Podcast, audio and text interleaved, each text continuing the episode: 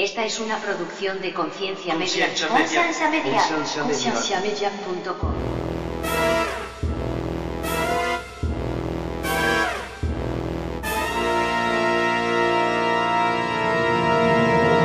Y ahora que yo veo cómo está la tecnología y cómo están los muchachos de hoy en día, yo digo, oigan, señores, no quieren venir a hablar un momento, vamos a hablar. El currency más valioso es la atención. No hay cosa que valga más hoy, 2018, que la atención. Ya, yo tengo que confesar que por alguna razón yo toda mi vida he estado en busca de fama y reconocimiento. se sientan en el restaurante y todos mirando su celular, viendo la vida de los demás en otros lugares que no están ellos. Bienvenidos al programa de Conciencia, un programa que tiene como meta crear conversación y promover la autoeducación en las personas, enfocándose en preguntas y temas que por años han sido ignorados y vetados, y trayendo opiniones educadas y respuestas modernas a ideas tradicionales y pasadas de tiempo. Conciencia es una organización centrada en la existencia de Dios y en la necesidad de que las personas tengan las herramientas necesarias para poder defender aquello en que ellos creen.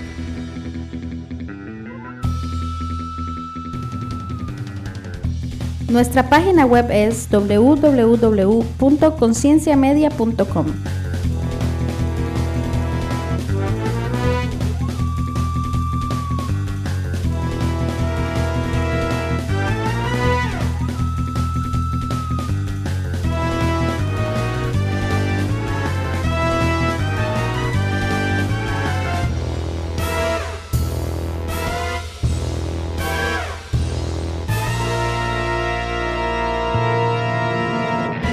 buenas tardes, noches o buenos días. Mi nombre es Andrés y este es el podcast número 43 de Conciencia.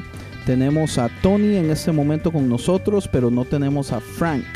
Tony, ¿cómo estás? Bien, bien, aquí extrañando que Frank ya se nos desapareció, ya le valió madre a Frank estar aquí con nosotros, pero todavía lo amamos. Yo no sé si es que se encontró un mejor podcast que nosotros, ese desgraciado. Y tenemos dos invitados muy especiales. Los dos invitados son YouTubers. Sí, estamos hablando cosas serias, señores. El primero es Sammy desde Miami. ¿Cómo estás, Sammy? Bien, bien, aquí, tranquilo, estoy bien, en bendición. Es una, tú sabes, estoy bien contento de estar con ustedes. Tenía rato escuchándolo y decía, wow, eh, tú sabes, cosas que llaman la atención, así que ahí estamos aquí dispuestos a, a hacer esto y darle gloria al que, al que se lo merece. Sí, y, y es- para, Ajá. y para clarificar, él no es de Miami, es de Miami, como lo dicen. Miami. Eso. Miami. Es, es puer- puertorriqueño, ¿verdad? Era puertorriqueño, es de Miami. Yo tengo una liga de todos lados. Usted, soy, nací en Puerto Rico, me crié en República Dominicana y vivo en la Florida. Soy, ya tú te puedes imaginar. ¿Qué- Entonces, eh, qué ¿cuántos- mezcla? ¿en cuántos instrumentos tocas? Porque ya haciendo así tienes que tocar. No, no. Todo lo de percusión de fijo ya lo toca. Exactamente. Lo que es conga, tambora. A mí, yo- a mí los otros días le di la mano a un pastor que me dijo, ay Dios mío, tú tienes la mano de conguero. Bueno, Samuel Ramírez eh, es youtuber de, eh, la, de- del canal de YouTube EMG Producciones o cómo es? Sí, eh, em, em, es- se llama Eternity Music Group. Anteriormente era Music, pero se transformó a Media Group, ya que eh, lo que hemos estado tratando de llevar ha sido el mensaje más que alguna música o algún ministerio musical y se ha convertido ya como en media, que ya se ha transformado a llegar a, otra, a otras naciones a través de la palabra y eso es lo que estamos haciendo. Ok, muy bien. Y el segundo invitado es otro youtuber, Maverick Ochoa. Y déjeme decirle que Maverick es uno de los nombres más cool que yo he escuchado en mi vida. Maverick es de México y es eh, uno de los productores del canal Open. Eh, ¿Open solito o cómo, cómo lo tiene en la, en la página de YouTube? Maverick. ¿Qué tal? Muy buenas noches. Mi nombre es Maverick, como ya dijeron. Ah, en YouTube sí solo estamos como Open. Ahí este nos pueden encontrar en YouTube. Simplemente Open y ahí aparecemos. Y, y Maverick es, eh, trabaja con un grupo, supongo que de su iglesia, son, son varios jóvenes, y usted se encarga de lo que es producción y, todo el lado técnico y aparte de también mostrar la cara en los videos y, y demás, ¿verdad? ¿Cuánta gente tiene su, su equipo, Maverick? Es correcto, somos seis personas. Uh, mi esposa es la que se dedica a todo lo que es la producción, ella realmente es mm. este productora okay. de radio FM y yo me dedico a lo que son cables y hacer Su esposa funcionar. tiene la voz de radio, déjeme decirle, se le nota de... Ella estuvo trabajando muchísimos años en una radio secular aquí en la Ciudad de México, muy famosa, y ahora ya se salió para dedicarse a, la radio cristiana, vaya. Ah, muy bien.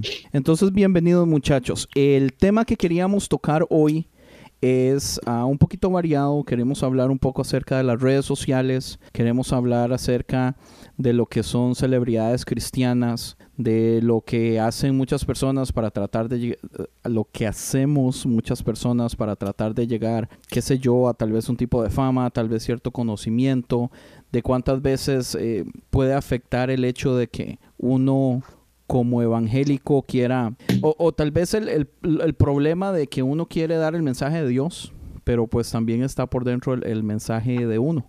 Entonces eh, podríamos empezar con eso. Hay varios eh, puntos que a mí me gustaría tocar eh, y uno de los primeritos sería tal vez empezando con redes sociales. ¿Qué piensan ustedes de la problemática o tal vez el, cómo están funcionando las redes sociales en este momento, cómo tal vez están afectando eh, a las personas en general, no solo a los cristianos, en tal vez en la dificultad de relacionarse con personas cara a cara, la necesidad de tener que vernos bien, de mostrar la mejor cara, de tal vez pecar de, de no querer mostrar quién realmente somos para poder conseguir likes o followers o cosas así. Entonces, ah. el que quiera opinar. Para pa empezar nomás en cortito por mí, como eh, se me ha hecho algo extraño y vacilón que recientemente yo casi nunca me subo ni a Facebook. Ya, ya hace buen tiempo que yo ni me fijo, ni escucho, ni nada. Y a veces mi mamá y mi papá se enojan porque me dicen que si no ha visto la foto. Yo, digo, yo digo ¿cuál foto?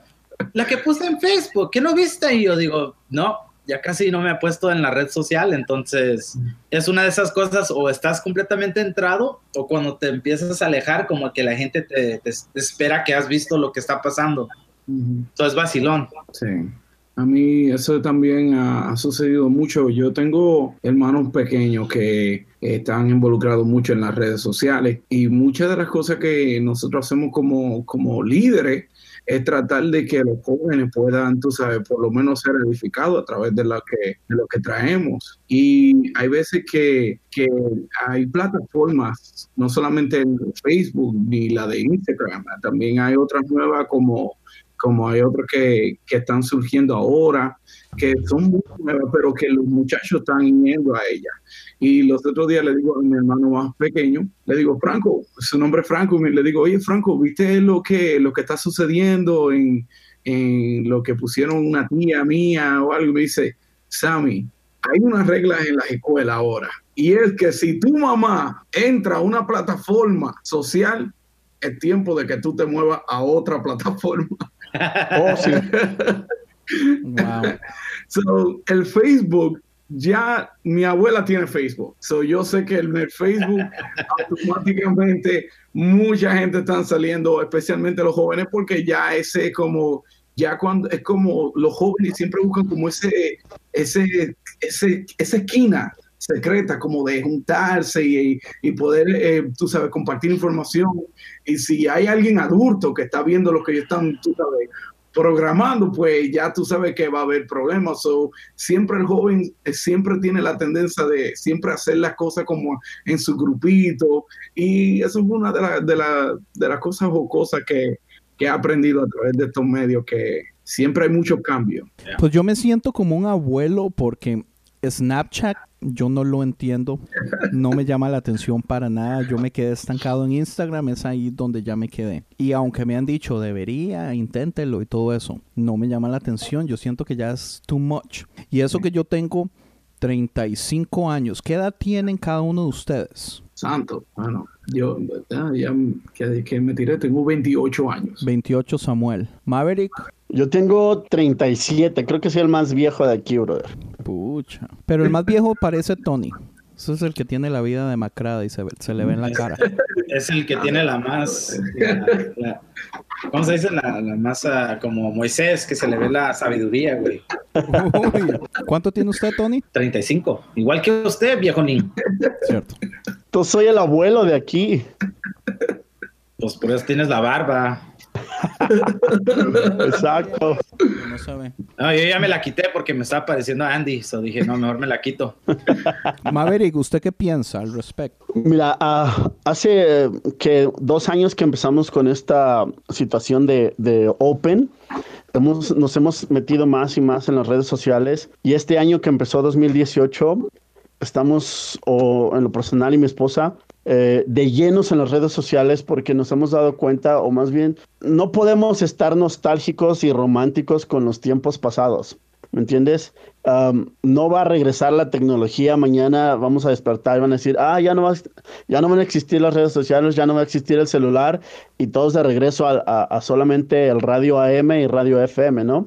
Entonces, eh, si quieres comunicar un mensaje, como en este caso nosotros que tratamos de comunicar la palabra de Dios, pues no lo vas a hacer con una cartulina en la calle, ¿me entiendes? Te van a ver 10 personas, 20 personas y a lo mejor es bueno, pero si existen otras formas de hacerlo hoy en día, que son desde Facebook, YouTube, uh, Instagram, Snapchat, uh, LinkedIn, cualquiera de las redes sociales que existen ahorita y otras cuantas más, pues yo creo que simple y sencillamente son herramientas que las tenemos que usar o, como me decía mi, eh, este, una persona, mañana serás irrelevante. Y es que el problema es que tenemos que ir donde están, pues, las personas que uno quiere llegar. Digamos, eso es un debate muy grande que yo tengo, porque a mí me preguntan, ¿cuál es su público?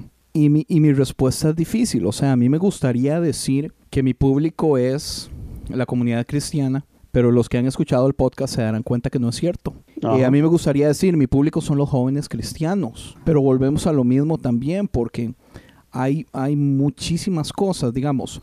Maverick y yo nos conocimos porque a mí se me ocurrió la fenomenal idea de meterme a un montón de grupos de jóvenes cristianos en Facebook para poder promover el podcast ahí. Entonces, cuando yo empiezo a promover el podcast, empiezo a notar que eh, un muchacho está también promocionando. En ese tiempo no estaban en YouTube directamente, era la radio Open, pero estaba promocionando fotos y dando información acerca de la radio.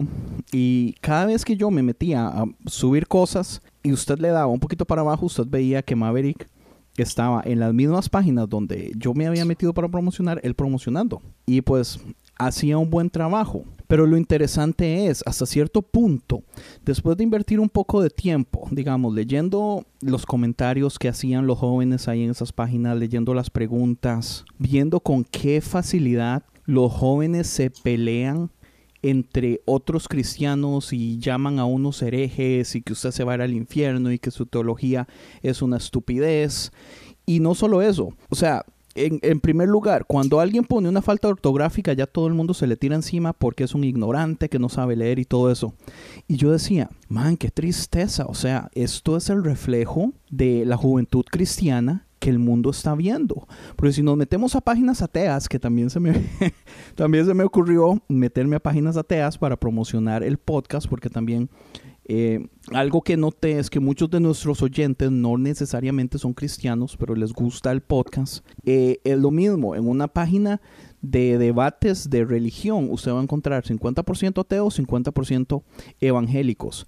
Y qué triste es ver que muchísimas veces yo me siento mejor por, con los ateos que con los cristianos de las páginas, porque los cristianos son los que más ofenden, los que más tiran duro, los que no aceptan nada, los que no pueden tener una conversación pacífica. Entonces, ¿hasta qué punto, digamos, el poder que le da a usted las redes sociales de que ya no es mi palabra y mis amigos es mi palabra y personas en todo el mundo pueden escuchar el alcance que dan las redes sociales, ha creado una persona o ha creado hasta cierto punto unos monstruos en nosotros o en las personas que están hablando.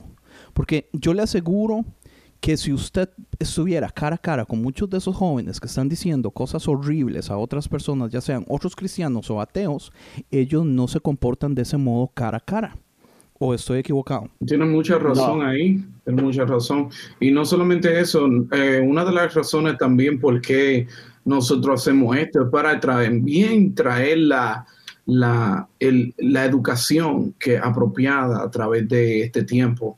Porque si nosotros vemos, nosotros salimos de una, hemos salido de una era donde, donde había mucha religiosidad. Y hablo acerca de la religiosidad de esa manera porque ya ahora lo que nosotros estamos viendo es más tener una relación con Dios que, que tener una, una religiosidad que es como, ah, yo soy lo que esto es y ya por ahí vamos sino también de entender cómo es este proyecto, de entender el trabajo de Dios, entender que Dios ama primeramente. Y el amor es lo primero que nosotros tenemos que tener como cristianos, porque sin el amor no hay nada, basically, no hay absolutamente nada si no está el amor.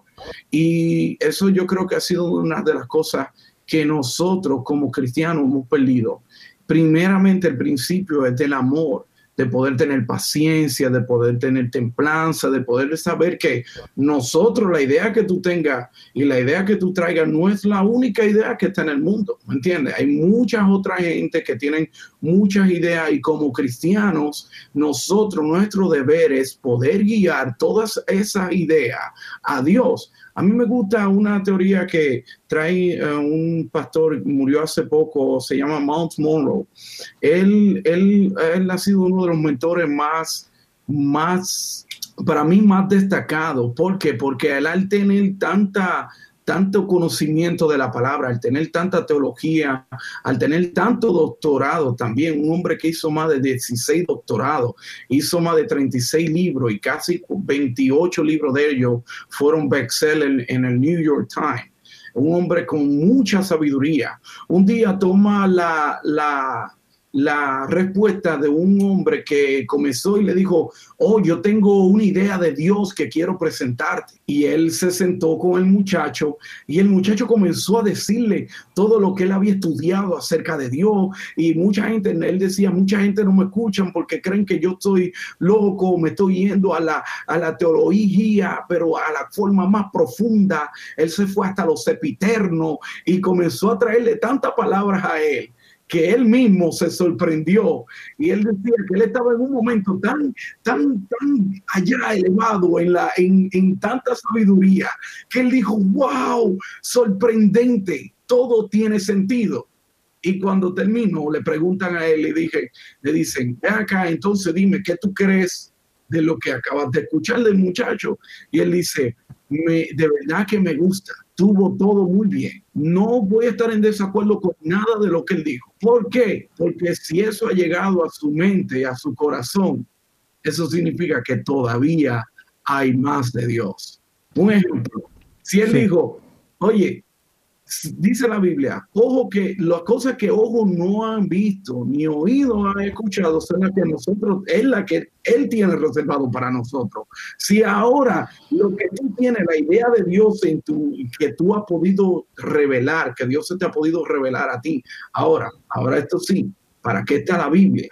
¿Para qué estamos los cristianos? Es para traer todas estas ideas al orden correcto, todo empezando con el amor por eso es que me gusta mucho este podcast, porque, porque yo sé que hay mucha gente que no entiende la visión de este podcast.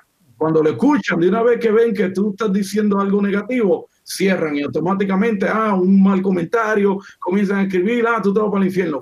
No, espérate, date tranquilo, porque no es, no es solamente la persona, está hablando la experiencia, está hablando lo que la persona ha pasado anteriormente está hablando su vida. Tú no puedes jugar una vida entera en una sola palabra. Tú tienes que ver exactamente el proceso de la persona para poderlo entender. Cada cabeza es un mundo y todos tenemos que entender que Dios trabaja con cada persona diferentemente. Ahora, la palabra de Dios está para traer guianza, para traer eso que cuando alguien está cayendo y está no está yendo al orden correcto, mira, Aquí está la palabra de Dios. Vamos a ver qué es lo que dice la palabra. Tu teoría está bien, tu idea está, tú puedes hacerlo. Dice la Biblia que el apóstol Pablo dijo, oye, todo se me explícito. Yo puedo pensar lo que me dé la gana. Yo puedo hacer todo lo que me dé la gana, pero no todo me conviene. vamos a ver qué dice la palabra, vamos a ver qué dice Dios. Ahora, si somos, como somos cristianos de verdad, nosotros tenemos que tener la responsabilidad de ver qué es lo que Dios está haciendo con nosotros y qué es lo que Dios dice en su palabra. Y a través de eso, guiar nuestras ideas a Dios. Eso es lo que tengo que entender. Sí, está bien. Y yo creo que algo importante con respecto a eso también es que si nos vamos con seriedad a ver la Biblia en un montón de temas, la Biblia no es clara en un montón de cosas. Entonces, en lo que la Biblia es claro, ¿quién puede debatirlo? Nadie. Pero en lo que no es claro, tenemos que tener la tenemos que aceptar hasta cierto punto como que tal vez Dios me va a decir a mí cierta cosa o me va a decir algo al respecto que va a ser muy diferente, por ejemplo, a lo que tal vez le va a decir a Tony. Uno de los ejemplos básicos y de los cuales siempre me molestan, pues es los tatuajes. Cuando yo estaba de líder de jóvenes y me hice mi tatuaje, todos los jóvenes querían tatuajes porque yo me hice el tatuaje y yo era la excusa perfecta para ellos hacerse el tatuaje. Pero el asunto no es tan fácil, hay muchísimos factores. ¿Usted vive con sus papás? Sí. ¿Sus papás quieren un tatuaje? No. Ok, pues respete a su padre y a su madre, es lo que dice la Biblia. Cuando usted se salga de su casa, si usted quiere uno, bueno, ya eso es otra historia. Si usted ya está pagando su renta, si usted tiene su trabajo, en ese caso ya usted no tiene la dependencia de su papá o la necesidad de depender de su papá y de su mamá. Pero ahí ya le toca, digamos, hable con el Espíritu Santo, ore, hable con Dios le está dando Dios permiso, le está diciendo que está bien o le está poniendo algo en su corazón que mejor no. Porque si es así, no se lo haga tampoco. Es, es, es complejo, pero, o sea, tenemos que aceptar también que la Biblia no es clara un montón de cosas. Y sí, o sea, algo interesante. Sammy, usted es pastor, ¿verdad? En este momento tiene poco de que le dieron una iglesia. ¿Hace cuánto fue? Tengo tres meses pastoreando una iglesia y ha sido de bendición. Tenemos más. Felicidades. amén, amén. Gloria para Dios, porque esto ha salido todo de, de, una pequeña célula y el Señor ha crecido de una manera especial. Eh, yo te digo la verdad que el pastorado lo tomé de una manera que mucha gente dice, wow, el pastorado, eso es uno de los, de los de los títulos más fuertes que tiene que tener un cristiano. Sí, es cosa seria. Y al ser, al ser tan fuerte, yo decía, Señor, pero será el tiempo de verdad, será la, cómo yo puedo llevar esto, cómo yo, y, tú sabes lo que, lo que sentí decir, que Dios me dijo, Sammy, pero ¿y cuándo es el tiempo? ¿Cuándo es el tiempo de tú hacer el trabajo que, que yo te mandé a hacer? Si tú fuiste llamado y tú ya tienes un proyecto de Dios en tu vida, ¿cuándo es el tiempo perfecto para tú empezarlo? ¿Entiendes? Entonces, cuando él me dijo eso, pues yo dije, wow, si, si ya esto es lo que tú me mandaste a hacer, pues lo único que nosotros tenemos que hacer es tomar la responsabilidad. Porque el Señor no está buscando que tú tengas experiencia, lo que el Señor está buscando es que tú tengas compromiso con Él. Y a través del compromiso, cuando tú te comprometes, pues automáticamente Dios se compromete contigo a través de eso. Y yo he visto la mano de Dios obrando, este, hemos tenido testimonios poderosos en la iglesia, el Señor sanando personas y ha sido de bendición. Y yo sé que, que esto va a ser también una ayuda para muchos porque al tomar el pastorado, no solamente estoy hablando por mí, estoy hablando por, por una congregación, estoy hablando por un, un sinnúmero de personas que también están acorde a, lo que, a lo que el Señor ha traído a mi vida. Y eso es lo que, eso es lo que importa, ¿entiendes? Que no solamente estoy viendo por mi propia opinión o por lo que, o por lo que yo crea, sino que me estoy dejando guiar por, por, por, todo lo que el Señor está completando en este tiempo. Qué bien. Maverick, explíqueme ¿por qué se le ocurrió a usted hacerse youtuber o hacer, digamos, de su equipo pasar de, radio a YouTube? ¿De dónde vino la idea? ¿Hace cuántos años estaba usted con estas ganas, tal vez? ¿O cómo empezó el asunto? Pues mira, primero empezamos haciendo radio porque te platicó que mi esposa eso es lo que ella hacía y pues su experiencia la quisimos tomar para hacer radio, pero los otros tres chicos que están con nosotros, otros, eh, ellos querían hacer YouTube, son más jóvenes, tienen 20, 22, por ahí, 25. Entonces ellos querían hacer YouTube porque ellos ven a los youtuberos y ellos decían, es que el radio es aburrido, shalala, ¿no? Entonces, Sí. este año que, que empezó 2018 les dije, ok, vamos a hacer YouTube, pero tienen que estar conscientes que es 10 veces más difícil. 10 veces más trabajo. Hay que grabar, hay que editar, hay que promover, hay que volverse entonces un youtuber. No nada más es hacer un video, lo pones y pues ya, ¿no? No, ya entonces tienes que hacerte un influencer, ya tienes que hacerte un- nombre, ya tienes que trabajar eh, followers, ya tienes que trabajar muchas cosas. Tienes que empaparte de las redes sociales si realmente quieres ser un youtuber, ¿no? Entonces de Sí, ahí sí, sí. empezó, ellos dijeron, no, sí, sí, nosotros queremos, chalala. Entonces de ahí brincamos este 2018 a hacer YouTube. Primero empezó con, con radio porque nosotros, mi esposa y yo, teníamos ah, la necesidad de compartir la palabra ah, de alguna forma, ¿no? A- a la gente afuera de la iglesia, porque los de adentro pues ya la conocen, ¿no? Ya la saben y hay pastores Sí, como, como, este, como nuestro brother aquí. Entonces ellos ya están, ah, ya los están pastoreando, ya les están dando sus necesidades de la palabra, pero hay mucha gente afuera que no. Entonces nosotros quisimos empezar la radio aquí, mínimo en la Ciudad de México, no existe como tal una radio cristiana en FM o AM. Eh, entonces, pues cuando vas en tu carro, ¿qué escuchas? Pues ni modo, le prendes a la radio de la, de la banda o del rock o de lo que sea y escuchas infinidad de material que a veces no te es benéfico venir escuchando. La banda es del Entonces diablo, dijimos- en primer lugar. Ah, sí, no, es del diablo, no sabes, brother, eso es satánico. Pues no me hablen de eso, no me hablen de eso. Va a salir fuego ahorita. Entonces de ahí nació la idea de hacer radio y, y pues nos empezamos a meter en las redes sociales y vi algo que, lo que tú dices, en todos esos grupos de jóvenes cristianos, lo que predomina es a ver quién sabe más. Sí, correcto. Entonces, yo siempre le he llamado a lo que estabas mencionando tú, son temas grises, ¿no? La palabra de Dios tiene muchos temas que son negro o blanco y por eso es que nuestro programa se empezó a llamar así, Black or White. La palabra de Dios tiene muchas cosas que son bien tajantes. No tendrás dioses ajenos, ¿no? No matarás. Ajá, ajá. Entonces, ah, pero empiezan a haber temas bien grises donde es que en mi iglesia este, brincan y es que en la tuya no. Pues entonces cámbiate a la que más te convenga, brother, ¿no? No vas a estar ahí peleando en el Facebook, detrás de una pantalla, detrás del anonimato que te da la red social e insultar a otros hermanos, ¿no? Yo siempre les digo, a ver, brother, el primer mandamiento es amarás a Jehová tu Dios y el segundo es amarás a tu prójimo. Y si tu prójimo aparte es tu hermano en Cristo, o sea, neta, quieres estar discutiendo. Sí, que si debería, das debería ser que lógico. Ajá, que si te tatúas, como en este caso tú, que si, que si diezmas, que si, of- o sea, si en tu iglesia lo hacen y a ti te edifica, por eso estás ahí. Hello. Importantes, ¿no? Eso no te va a salvar en lo Se absoluto. pegó, se pegó un momentito. Por eso estás ahí. Repita lo que dijo después de por eso Ah, estás ahí. Por eso estás ahí en esa iglesia. Si el Espíritu Santo Dios te llevó a esa iglesia es porque eso es lo que necesitas escuchar, ¿no? Va a haber gente que, que necesita escuchar que la salvación se pierde. ¿Por qué? Porque si no, pues harían lo que se les pega la gana y vivirían en peor que los no conversos, ¿no? Y hay gente que no necesita escuchar eso. Entonces hay, hay diferentes iglesias para diferentes necesidades en cada quien, en cada persona.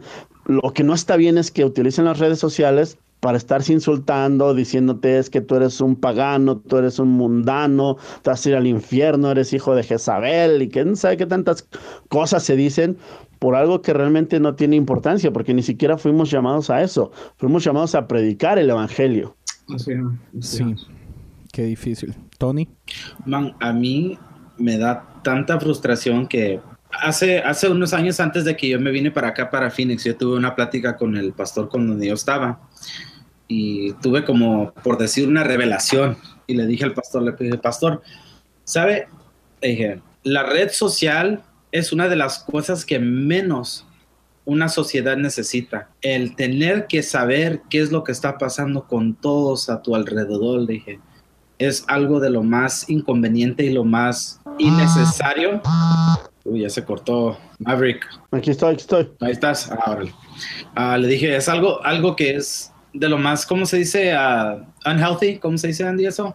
Es, eh, no saludable. Sí, que no es saludable. Lo más no saludable del mundo porque you know, no estamos, este, no estamos construidos nosotros como personas para poder ver todo lo que está pasando a nuestro alrededor Sí, y no ver lo que y no ver lo que está pasando con la gente que está a tu mero enfrente porque ya la, la falta de plática la falta de amistad la falta de tener este amistades muy cercanas dentro de tu alrededor ya casi no existe. O sea aún así gracias a Dios que Dios me puso a Andy porque si no fuera por mí Andy fuera un antisocial cuando él llegó a los Estados Unidos.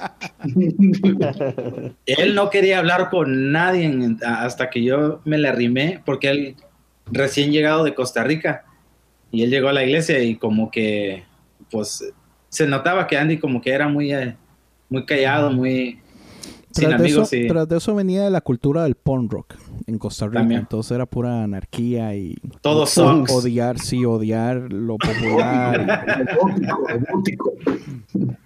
Y, no, pero sí, e- es eso de la, la red social, eh, para mí como que me siento yo mejor fuera de ella ahora porque, no sé, yo, yo sé que es otra situación y ustedes han estado haciendo un trabajo que realmente es muy difícil, porque si tú no haces tu, tu plática o tu, tus podcasts o lo que ustedes hacen de una manera que no nomás satisface lo que están platicando, pero que satisfaga el ojo, nadie pone atención.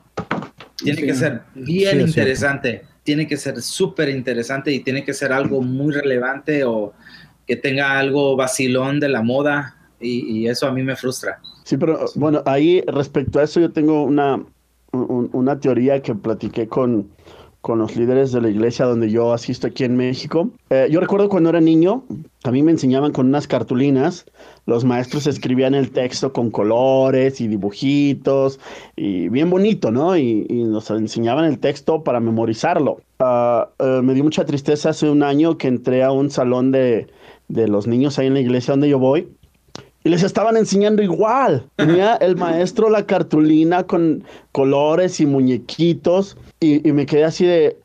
Le dije a, a mis líderes: ¿Cómo quieres competir contra PlayStation, Xbox, YouTube, Facebook con una cartulina? O sea, no, el niño no te va a poner atención ni dos segundos, ¿no? Entonces, sí, las redes sociales han venido a cambiar la forma en la que nos comunicamos nosotros, pero por ejemplo, una cosa que es bien, bien, bien real hoy en día, la, la- moneda más valiosa ahorita, o, o- o el- la divisa, el currency más valioso, es la atención. No hay cosa que valga más hoy, hoy, hoy, 2018, que la atención.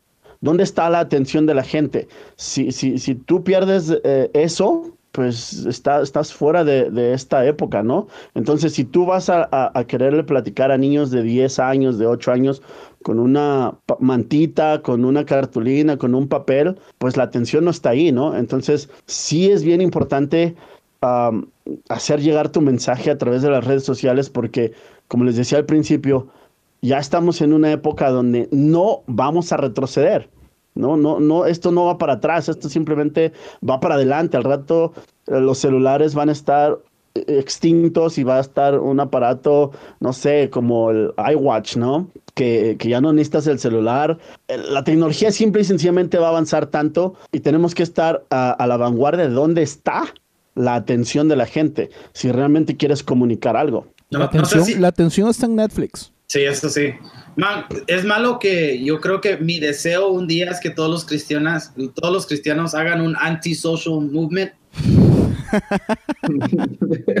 Man, cuando, cuando Jesús llegó y le preguntaron a eh, quién está en esta moneda, él le dijo, denle a César lo que es de César, man. Para mí, denle las- a la red social lo que es de ellos y, man, nosotros, para mí yo siempre he pensado que nosotros tenemos algo más interesante que la red social, pero por causa de que tan, our- la- nuestra, the, the kids today are just lazy. ¿Cómo se dice? Los, los- Sí, sí, los, los los jóvenes carajillos son son vagos. son, son huevones, man. son huevones, yes. O sea, tú les pones palabras enfrente de ellos y como que eh, no saben qué hacer con él. Eso, pero, pero es que aquí es un, aquí es algo problemático, porque yo no sé si soy yo, pero yo me acuerdo que yo a mis 15 años, yo me sentaba con mi papá y con mis tíos y yo me metía en conversaciones serias, a hablar de política o de cosas, men. Ahora sí, yo estaba en Costa Rica. Pero yo veo muchachitos aquí de 18, 19 años que no tienen nada que decir, no tienen opiniones de nada. No hay sustancia. No hay sustancia. Es, es, es cierto, es, es, es algo cierto o es algo que está en mis ojos nada más. No, es cierto, tienes mucha razón. Déjame decirte que también comparto contigo eso porque una de las cosas es donde yo me crié en República Dominicana y algo que sucede mucho, bueno, eh, ahora mismo está cambiando mucho porque ah, la tecnología está avanzando mucho también allá en República Dominicana, pero yo toda, desde que crecí, desde que tengo uso de razón hasta los 14, 15 años viví en República Dominicana. Y allá en Santo Domingo, que es la capital, eh, pasa algo mucho y pasaba algo diario, que era que se iba la luz. Allá era, era normal que se fuera la luz por cuatro, ocho horas. A veces durábamos una noche entera que no teníamos luz. Y eso hacía en nosotros eh, lo que tenía que ver con el PlayStation, que era lo que yo tenía, un, era uno de los más pudientes en ese tiempo. Mi familia siempre tuvo eh, un poquito más, este, tú sabes, este, como dinero y eh, más cómoda. Yo tenía más, un poquito más de cosas que otros niños. o siempre todos nos íbamos a mi casa y jugábamos el PlayStation hasta que se fuera la luz. Y cuando se iba la luz, pues entonces todos nos íbamos para afuera y lo que éramos, habíamos eh, eh, adultos que se juntaban afuera en la terraza a hablar. Y a veces que ellos nosotros lo dejábamos hablando y ellos nos hacían a nosotros entrar en sus conversaciones para que nosotros aprendiéramos de lo que estaba sucediendo en el tiempo. Y, y, llegó un tiempo que, que ya era más entretenido escucharlo a ellos hablar que hasta el mismo este PlayStation que yo tenía. Me acuerdo que, que tenía cuando salió el internet, la computadora, todo el mundo quería estar chateando. No sé si ustedes se recuerdan de ese tiempo que todo el, mundo era en el chat, en el Messenger. oh my God. Entonces, cuando eso salió, todo el mundo quería estar en el Messenger, en el Messenger. Y se iba la luz y todo el mundo para afuera para la terraza. Y cuando regresaba la luz, Todavía no seguíamos en la terraza, ahí fue donde se contaban todos los chistes, donde se hablaban de cosas tan, tan que hoy, hoy mismo a mí me da emoción recordarme estos tiempos porque para mí fueron los mejores tiempos. Y ahora que yo veo cómo está la tecnología y cómo están los muchachos de hoy en día, yo digo, oigan, señores, no quieren venir a hablar un momento, vamos a hablar y hablamos por aquí por el teléfono. Olvídate de eso, yo te veo después, o, o tú sabes, siempre están todos ahí, o, oh, una vez estábamos en una conversación y uno, está así y uno me dice, y yo le digo, oye, pero, oye, deja el teléfono, entra en la conversación con nosotros y le dice, yo estoy escuchando la conversación, yo necesito los oídos nada más para escuchar, yo no necesito ver. Pero él estaba en el teléfono y tenía toda su atención en el teléfono y le dio como esa atmósfera, esa negatividad, que todo el mundo se quedó como que, bueno, sí tiene razón, nada más para escuchar necesita los oídos, pero no estás aquí. Y así están pasando por mucho que lo más que queremos que que no se pierda el valor, los valores tan, tan, porque es sencillo, es, algo que en realidad es, es obvio, es hablar, es como es tener, es ser humano, ¿entiendes? No es ni siquiera ser cristiano, es tener, es ser humano. ¿Entiendes? ¿Sabes lo que está, sabes lo que está perdiendo la juventud de hoy? De un día poder ellos decir, oye, ¿te acuerdas de ese tiempo que nosotros estuvimos en tal lugar hablando de tal cosa y nos pasó tal cosa? porque ellos todo lo que pasan es, se sientan en el restaurante y todos mirando su celular, viendo la vida de los demás en otros lugares que no están ellos. O sea, ya para ellos no van a existir los tiempos donde pasaron tiempos interesantes y diferentes, pero en persona. Así es. Y tú sabes qué más yo creo que eh, mucha de la responsabilidad que nos eh, está en nosotros. Eh, yo sé que, que, suena así bien difícil, a lo mejor le decimos wow, entonces ¿cómo nosotros vamos a poder cambiar el mundo entero? Claro, en realidad eh, todo empieza por nosotros mismos, por nuestro propio corazón. Y yo creo que si nosotros empezamos de una vez a nosotros mismos a tomar ese, esa, ese, ese control entre nosotros mismos, entre lo que nosotros podemos alcanzar, porque eh, todo ha cambiado, todo ha cambiado. Te digo que dice la Biblia que todo en exceso es malo ¿entiendes? Todo lo que se hace en, con mucho, de, mucho, algo mucho bueno puede ser malo también. Y yo creo que, que todo es para que nosotros podamos usar las herramientas de este tiempo para introducir lo interesante, pero también, también introducir lo importante. Y eso es lo que pasa con muchos que se han dejado llevar mucho por lo interesante y han olvidado lo importante. Y eso es lo que nosotros tenemos que hacer, que usemos lo, el instrumento de lo interesante y introducir lo importante, que es Dios, entiende, a través de todo esto. Tiene razón, Tony Samuel tiene razón. Pero igual también algo interesante que yo había leído en un reportaje hace bastante era de que las relaciones también se están haciendo un poquito más fuerte entre los jóvenes, aunque tal vez están conectados por, por devices, por teléfonos, cosas así.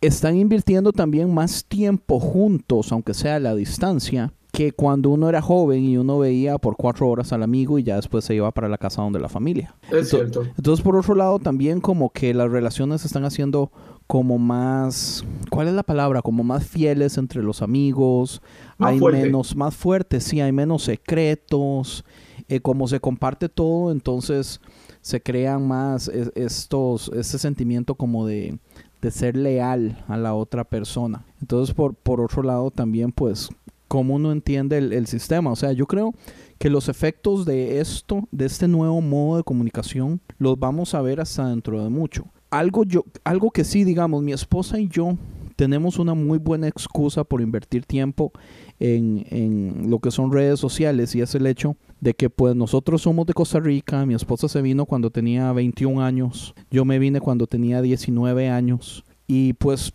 todas nuestras amistades y familias en Costa Rica. Aquí no tenemos familiares, lo que tenemos son amigos.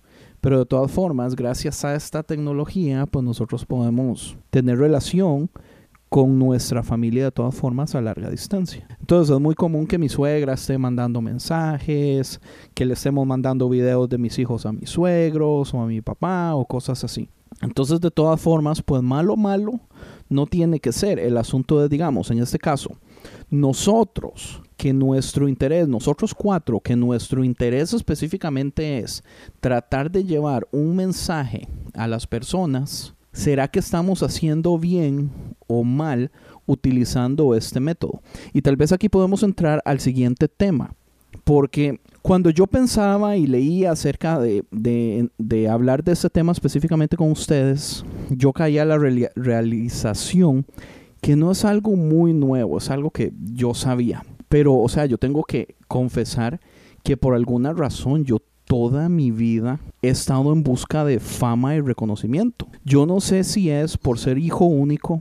Eh, no, no se ría desgraciado, Tony. Mal parido. O yo.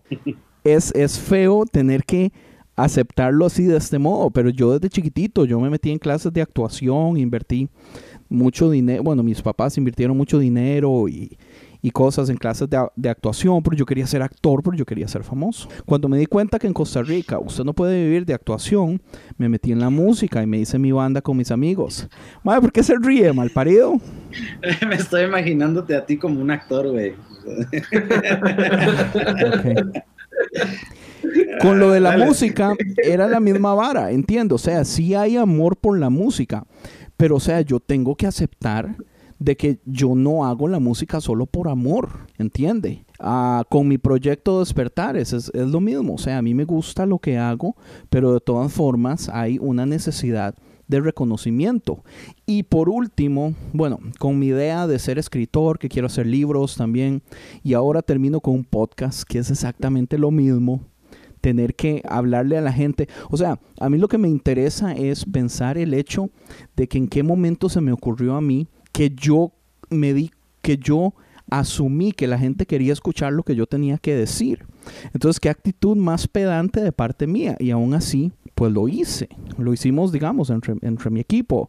Francisco, David Villanueva en aquel tiempo. Tony se metió más adelante. Pero, pero hasta la fecha, ¿entiende? O sea, ¿soy yo el único o o ustedes también han sufrido de lo mismo. Y tal vez Tony podría ser el único que podría decir, nah, aunque Tony también tiene su historial con música y cosas así. Pero, ¿qué piensan? ¿Es, es, ¿es algo real o, soy yo? Déjame buscar un bolígrafo, espérate, que yo tengo que escribir. Espera, tengo que buscar un bolígrafo. Bueno, usted lo hubiera sido bueno de agente de policía, mae, como actor. Qué playa, o sea, yo estaba, yo abriendo mi corazón aquí, mae, usted muerto de la risa. Yo creo que tiene un poco que ver con, con, con lo que estás diciendo, pero no eres el único, créeme. Y no es porque eres hijo único, yo tengo cuatro hermanas y la verdad es que me gusta el spotlight. pero, Gracias pero yo por creo su que eso es- honestidad. Ajá, obvio. Hay que empezar por la honestidad. Pero yo creo que más que otra cosa es que ah, no a toda la gente le gusta en general 100% de, la- de las personas, pero a los que sí les gusta es porque traen algo adentro que pues fuiste hecho para eso, brother. Fuiste hecho para poder comunicar, para poder llevar un- una idea, un mensaje. De alguna forma hay gente como mi brother que es músico y pues no vas a tocar encerrado en cuatro paredes, ¿no? ¿Para qué? Sí, Sí, es buen punto. Sí. O sea, entonces, y también si tienes un mensaje que, que compartir, lo- la misma palabra dice, ¿no? No vas a prender una vela y la vas a poner debajo de la mesa. Pero, pero yo creo que también, eh, de cierta manera, es, es como una bendición, pero también una maldición que uno necesita aprender a controlar, porque yo de chiquito era muy, muy callado. A mí no me gustaba ponerme enfrente de nadie, a mí no me gustaba hacer la, la atención de nada, pero conforme lo que Dios me, me puso creciendo, me puso enfrente de la gente, tal con la música, tal con dirigir alabanza, con... ah, con enseñar a los jóvenes, pero no era que yo, yo era así naturalmente, pero sí he conocido otros que son muy naturalmente eh, buenos con estar frente a la gente y hablar, y a veces como que eso, si no hay control y no aprenden cómo humillarse un poquito antes de hablar, ellos se pueden meter en muchos problemas y empezar a decir cosas que por causa de la emoción y la, y la energía de ser tan confortables frente de todos, empiezan a decir cosas fuera de onda. Exacto, lo que decía hace rato eh, Sammy, ¿verdad? Ah, Ok, eh, eh, oh, creo que sí fue el que lo dijo. Tienes que tener un, un- un control, un balance, ¿no? No puedes, algo, algo bueno en, en mucha cantidad es malo, ¿no? O sea, no por mucha vitamina C que tomes es muy bueno, ¿no? Va a llegar un momento donde te enfermes, ¿no? Ah, escuchaba hace un, un tiempo, si tú comieras zanahorias todos los días te va a dar una enfermedad, pero pues las zanahorias son buenas, ¿no? A mí el Entonces miedo que me da, a mí el miedo que me da es esto. Hay, hay, hay dos cosas que a mí, digamos, me molestan un poquito de la cultura de la celebridad cristiana. Y uno es que yo siento, yo no siento que sea malo en realidad, yo no siento que sea malo que hayan personas cristianas famosas, que tengan poder, que tengan alcance, que puedan, o sea, que lo que digan tenga influencia.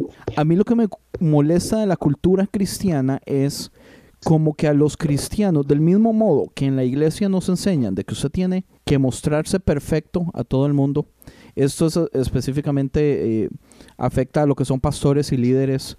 Un pastor no puede nunca actuar o demostrar que tiene problemas, que está pasando por cosas, siempre tiene que mostrar que está en, viviendo en, en éxito, en prosperidad, que nada le afecta. Las celebridades cristianas yo siento que padecen del mismo problema, en donde se llega a un punto donde se pierde lo auténtico de la persona y se vuelve falso, porque la cultura está esperando cierto tipo de... La cultura está esperando que usted actúe de cierto modo. Entonces, digamos, lo que dice Tony, yo más bien voy a pelear un poquito en contra de eso. Yo creo que entre más auténtico una persona, mejor.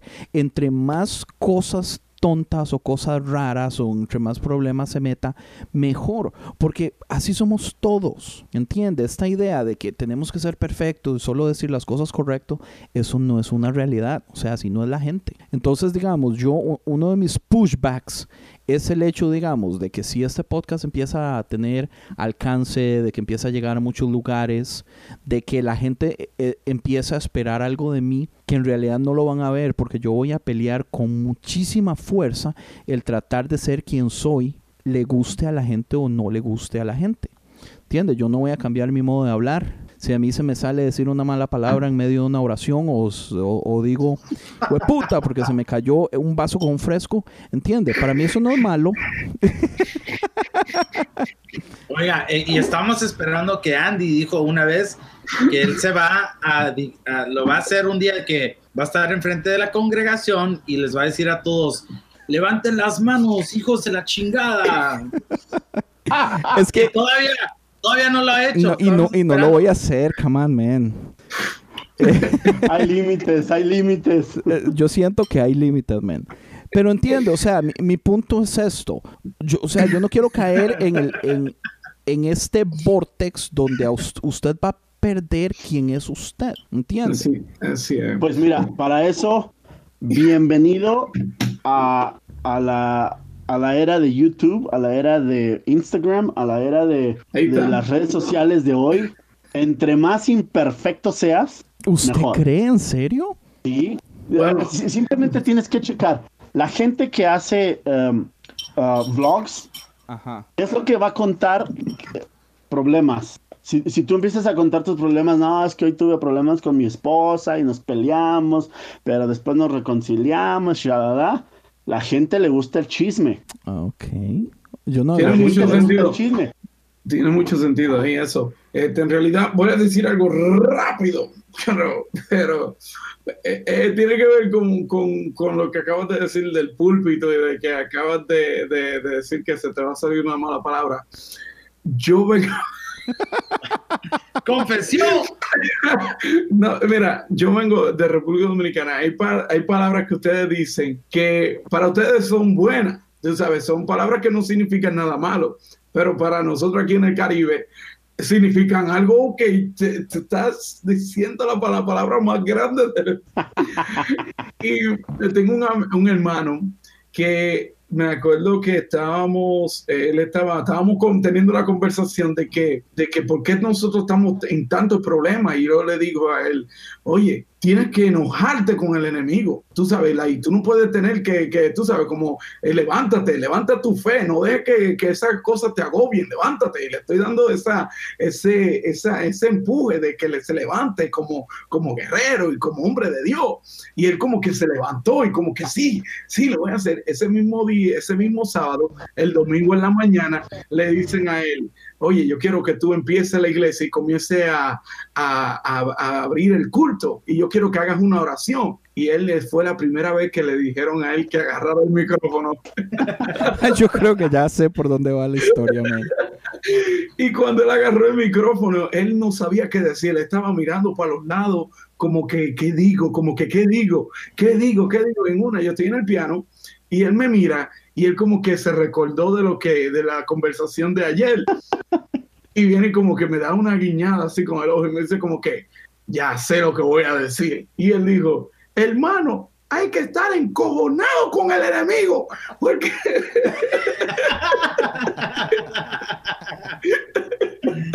encojonado. Eso para ustedes es como decir enojado, ¿verdad? No, eso no. Eso es tú decir la mala palabra más grande del mundo en Puerto Rico. Tú estás diciendo a la gente que, que, agarre un, que agarre un machete y le dé duro a alguien. Mejor dicho.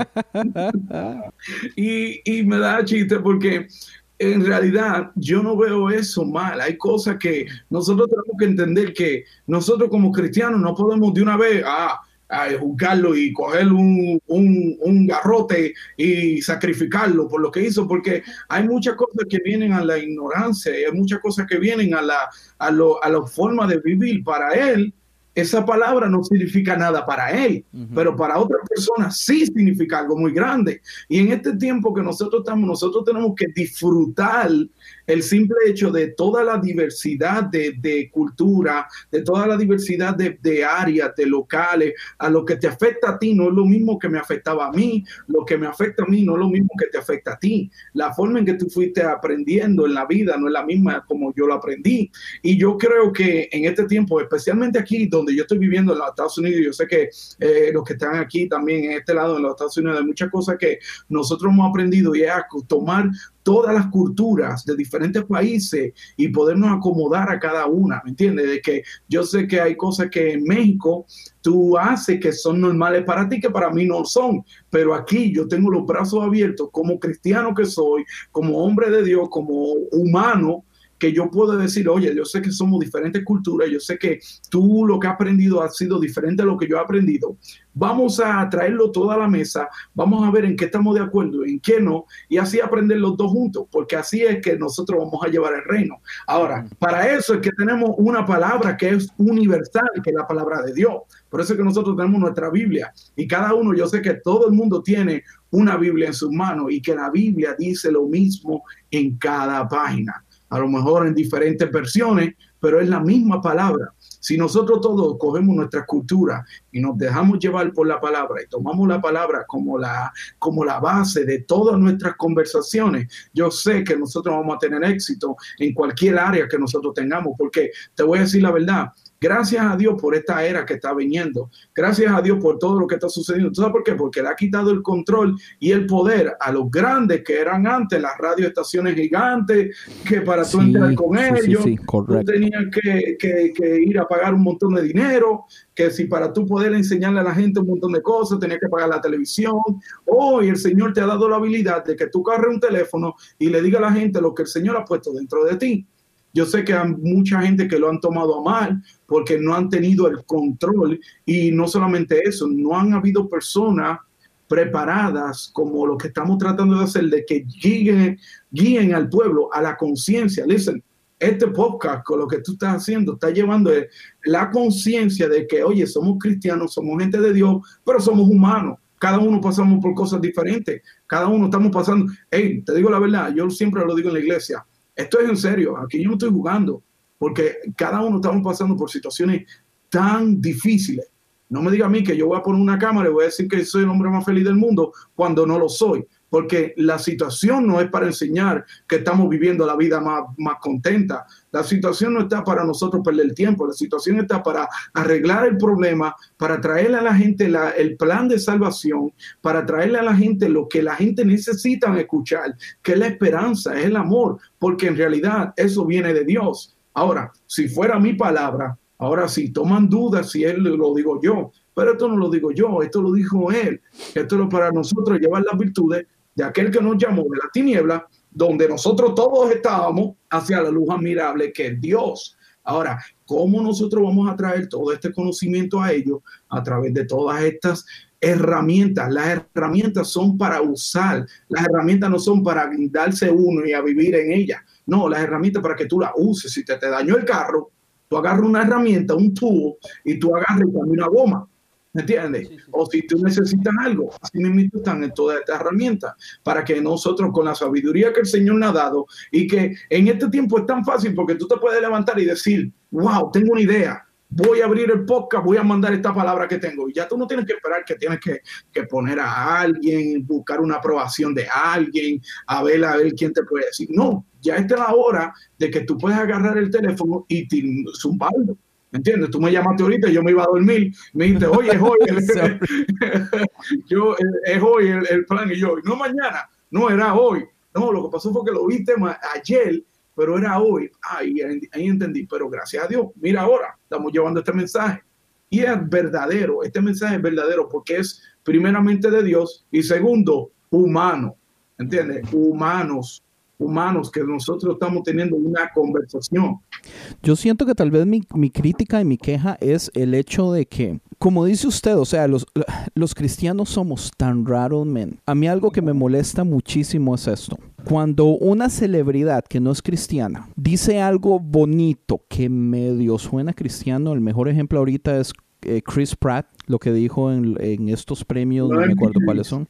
No, MTV Awards. MTV Awards, que habló sobre la gracia, habló sobre Dios, la gente estaba como loca. Cuando Justin Bieber se le ocurrió que fue a Hilson y que andaba con el pastor aquí, la gente andaba como loca. Pero por el contrario, cuando es una celebridad cristiana que ha hecho todo bien toda su vida y se le ocurre decir la mínima cosa, es suficiente para que lo crucifiquen, para que lo manden al infierno, para que ya digan que la teología, que es un soldado de Satanás. ¿Por qué somos así? Mi problema es este. Yo sé que nuestra misión, la cual yo acepto, que yo no tomo muy en serio, mi meta realmente no es tratar de convertir a cuanta gente pueda porque yo tengo un problema grande con el sistema de la iglesia. Yo, yo siento que yo para vender un producto, yo tengo que creer en el producto. Y el problema que yo tengo ahorita es que la iglesia evangélica es un producto en el que yo no creo. Entonces a mí me cuesta mucho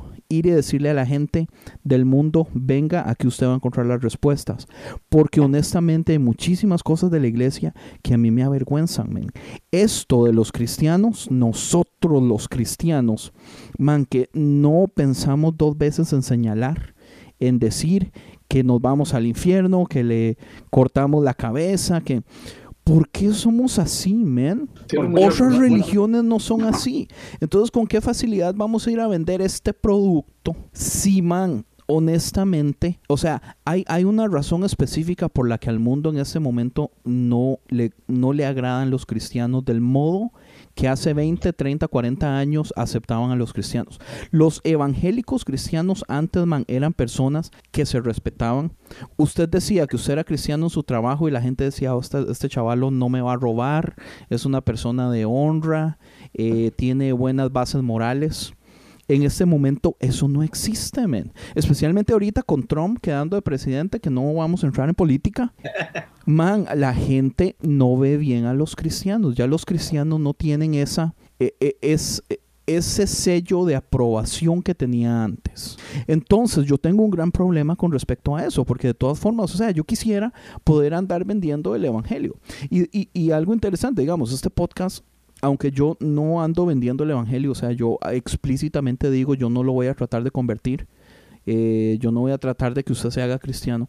Una de mis metas es tratar de mostrarle a las personas que escuchan, man, que no todos los cristianos son iguales. O sea, que habemos unos que somos buena gente, habemos unos con los que usted puede vacilar, habemos unos con los que usted puede tener la confianza de decirle sus problemas y no va a ser juzgado. Habemos unos, o sea, que simple y sencillamente estamos aquí pues para, para apoyar, para hacer compas, que al fin y al cabo, si nos vamos a lo más básico, igual lo decía eh, Maverick, igual lo dijo este Samuel, el eh, Nuevo Testamento se resume en amor. ¿Y por qué nos cuesta tanto? Todos estos problemas con inmigración, todos estos problemas con la separación de niños, todos estos problemas con que la gente no quiere a, a, los inmigrantes. O sea, la Biblia completa es una historia de un pueblo de inmigrantes. Lo primero que hicieron fue que los echaron del paraíso.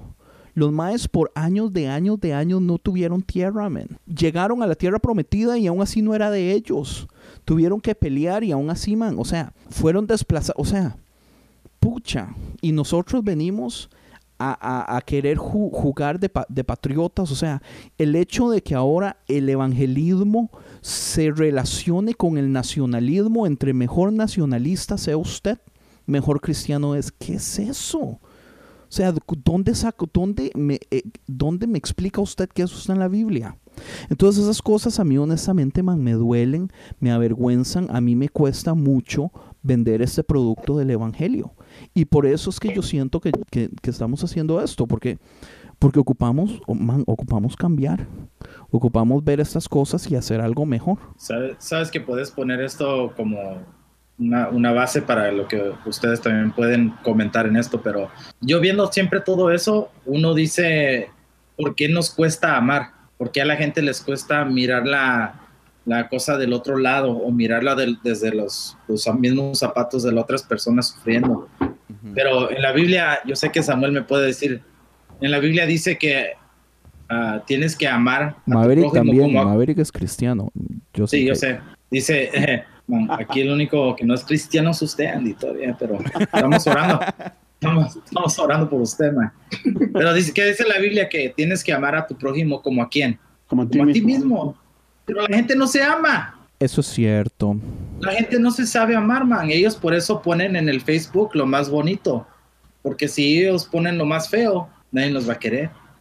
Nadie les va a hacer like. Ese es un problema muy grande ahorita eh, en, la, en la actualidad. La gente, muy correctamente lo dices, no se ama tiene la autoestima más podrida de todas las generaciones. Eh, y eso viene desde que es la época con peor parenting, no, no, no hay, no hay padres en estos, en estas épocas. Y, y lo que estabas diciendo de los cristianos, ah, yo creo que, y me he topado con muchos, yo creo que el cristiano hoy en día, más que antes, lo único que quiere es aparentar, como tú dices, ¿no? ¿Y por qué cuando hace una, una, una cosa mala, por qué se le van encima? Una, porque es tu culpa, ¿no?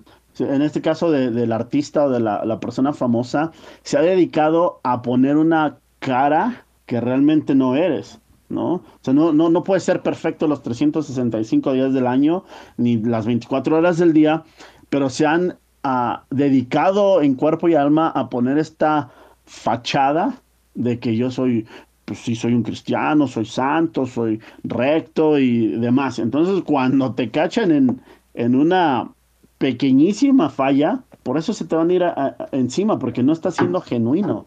Sí. Y del otro lado, los cristianos tenemos ese problemísima tan grande que tenemos ese, ese, ese problema de, de que nos sentimos rectos y justos nosotros mismos, nadie más más que nosotros. ¿Por qué?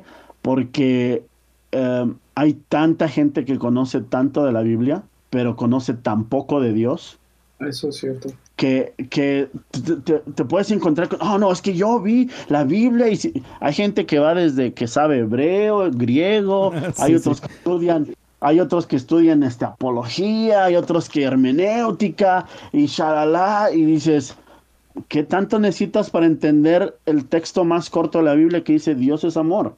No necesitas absolutamente nada de, de ciencias para entender eso, para comprenderlo en tu corazón y poderlo compartir.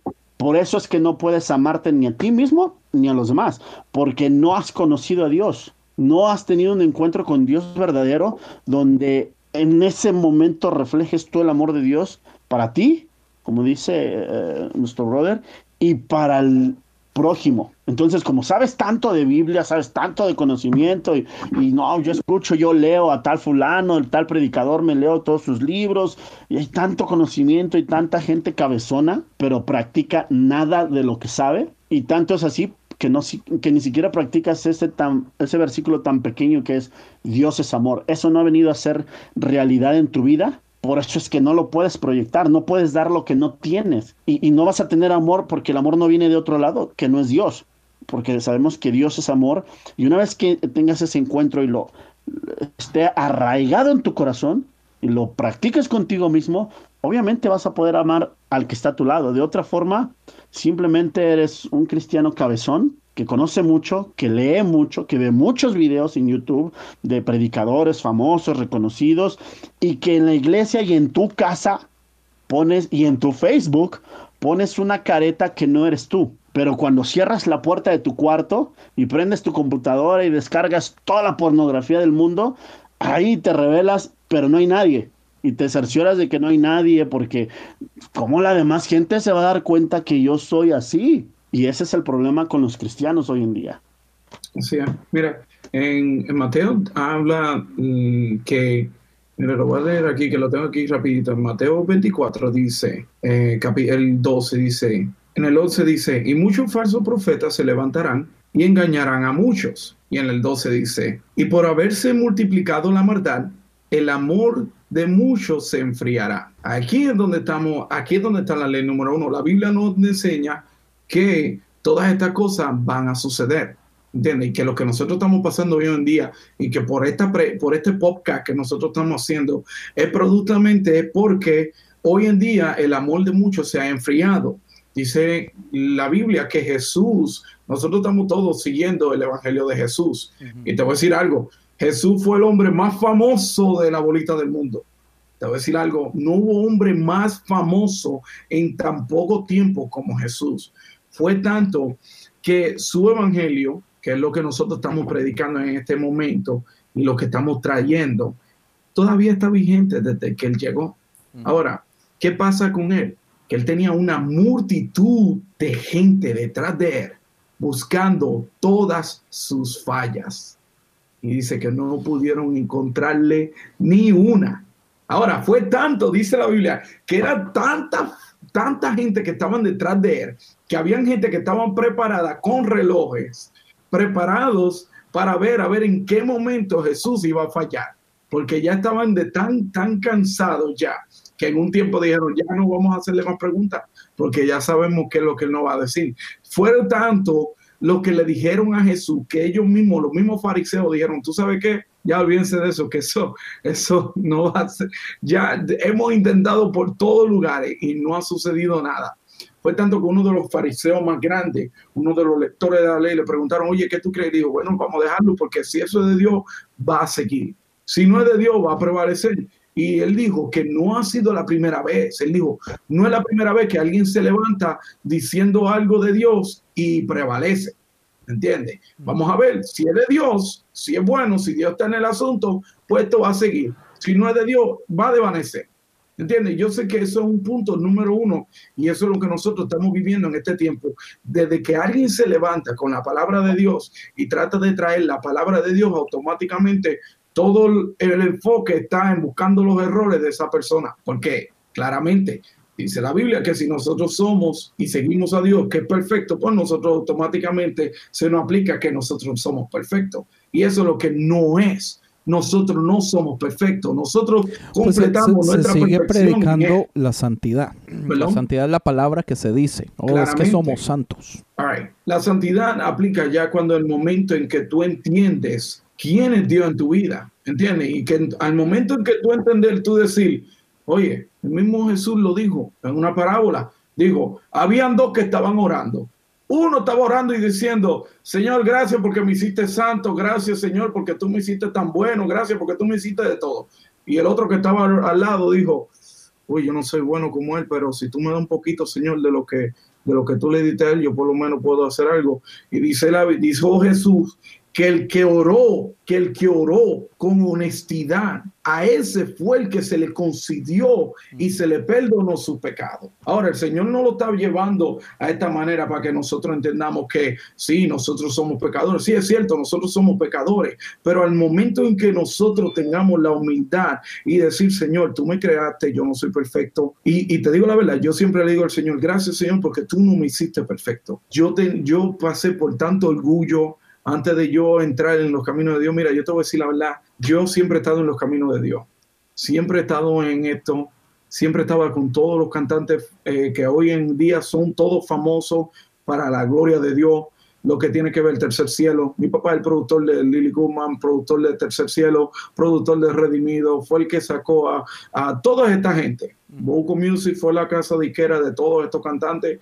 Todo esto fue una bendición, en realidad, lo digo ahora y a través de este medio lo voy a confesar ya, este, que siempre lo he tenido como en lo oculto, porque fue como uno de los, de los, no secretos, pero sé que fue uno de los momentos más difíciles que yo pude vivir como, como, como evangelio y como cristiano y como hombre de Dios.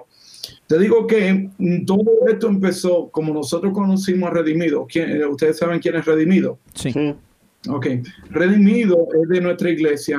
Él, eh, él se convirtió en, en la iglesia de nosotros. Mi papá, él hizo una tienda de, de música cristiana de vender CD. No era una, una tienda muy grande, era una tienda muy pequeña. Pero una vez queríamos hacer el, el evento de inaugurar la tienda. Y eh, Willy, que, era, que es redimido, él dice, mira, Elías, yo quiero, que mi papá es Elías, eh, yo quiero hacerle una canción a la tienda para que la tienda, pues, hacerle un- una promoción. Dale, dale, tírate algo. Lo pusieron en la tarima y él comenzó a improvisar. Y eso fue un escándalo. Y primeramente, al tiempo que fue, no se podía escuchar el rap. La iglesia no aceptaba el rap.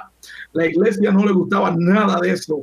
Y cuando ese muchacho comenzó a rapear en una carpa, afuera de un montón de, de- de muchachos y jóvenes, la tienda cogió un- un- una fama porque eso fue la primera tienda de música cristiana que un cantante de rap comenzó a rapear cristiano.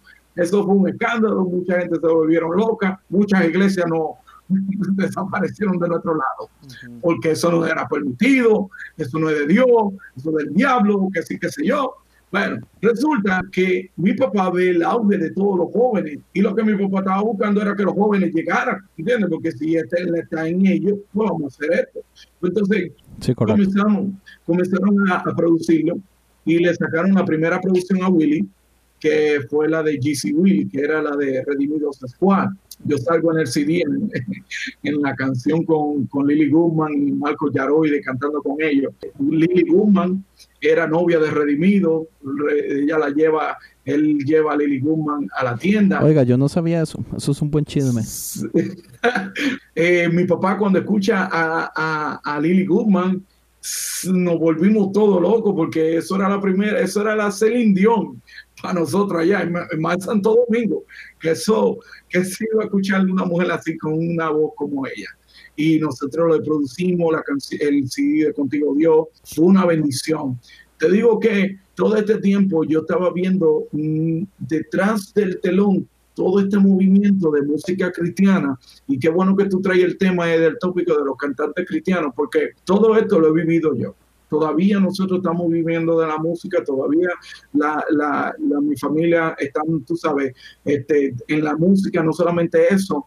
Oiga, déjeme hacerle una pregunta aquí, un poquito, un poquito personal. Dígame. ¿Hasta qué punto usted ver la fama cara a cara en otras personas alrededor suyo pudo haber afectado que usted la quisiera para usted? Porque yo siento que yo en sus zapatos hubiera sido súper afectado. Ver a todo el mundo con fama, usted teniendo, digamos, el talento, pero no, no, no, no, no agarrarla así del mismo modo que tanta gente la agarró.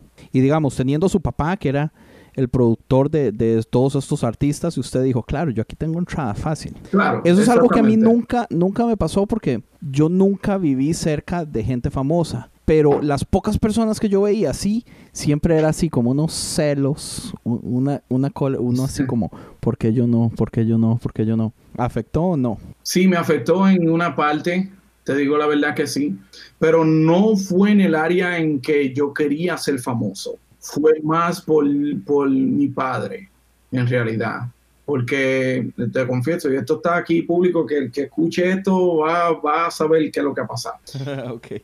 Porque te digo la verdad, mi papá fue un hombre de una influencia tan fuerte. Tú sabes lo que una persona que tenga el control de, del mercado en un tiempo y al tener el control ya tomó un poco de poder, ¿me entiendes? Y el poder llegó a mucho así como, como en la Biblia habla, yo tuve que romper con mucho orgullo. Yo tengo que romper esto y tú también fue el que lo rompió. Dios lo rompió en mí. Mm. Porque el Señor creo, te voy a decir la verdad, lo, que, lo que yo vi con mis ojos, que el Señor cambió la música cristiana por completo para que me afectara a mí. Mira, te digo que llegó un momento en que mi papá ya no tenía que decir, oh, vamos a pegar a este cantante. Él nada más decía, sí, tú te vas a pegar. Y ya nada más con decir, tú te vas a pegar, esa persona automáticamente estaba en los ratings, ya estaba vendiendo en todos los, los, lugares de todos los Estados Unidos.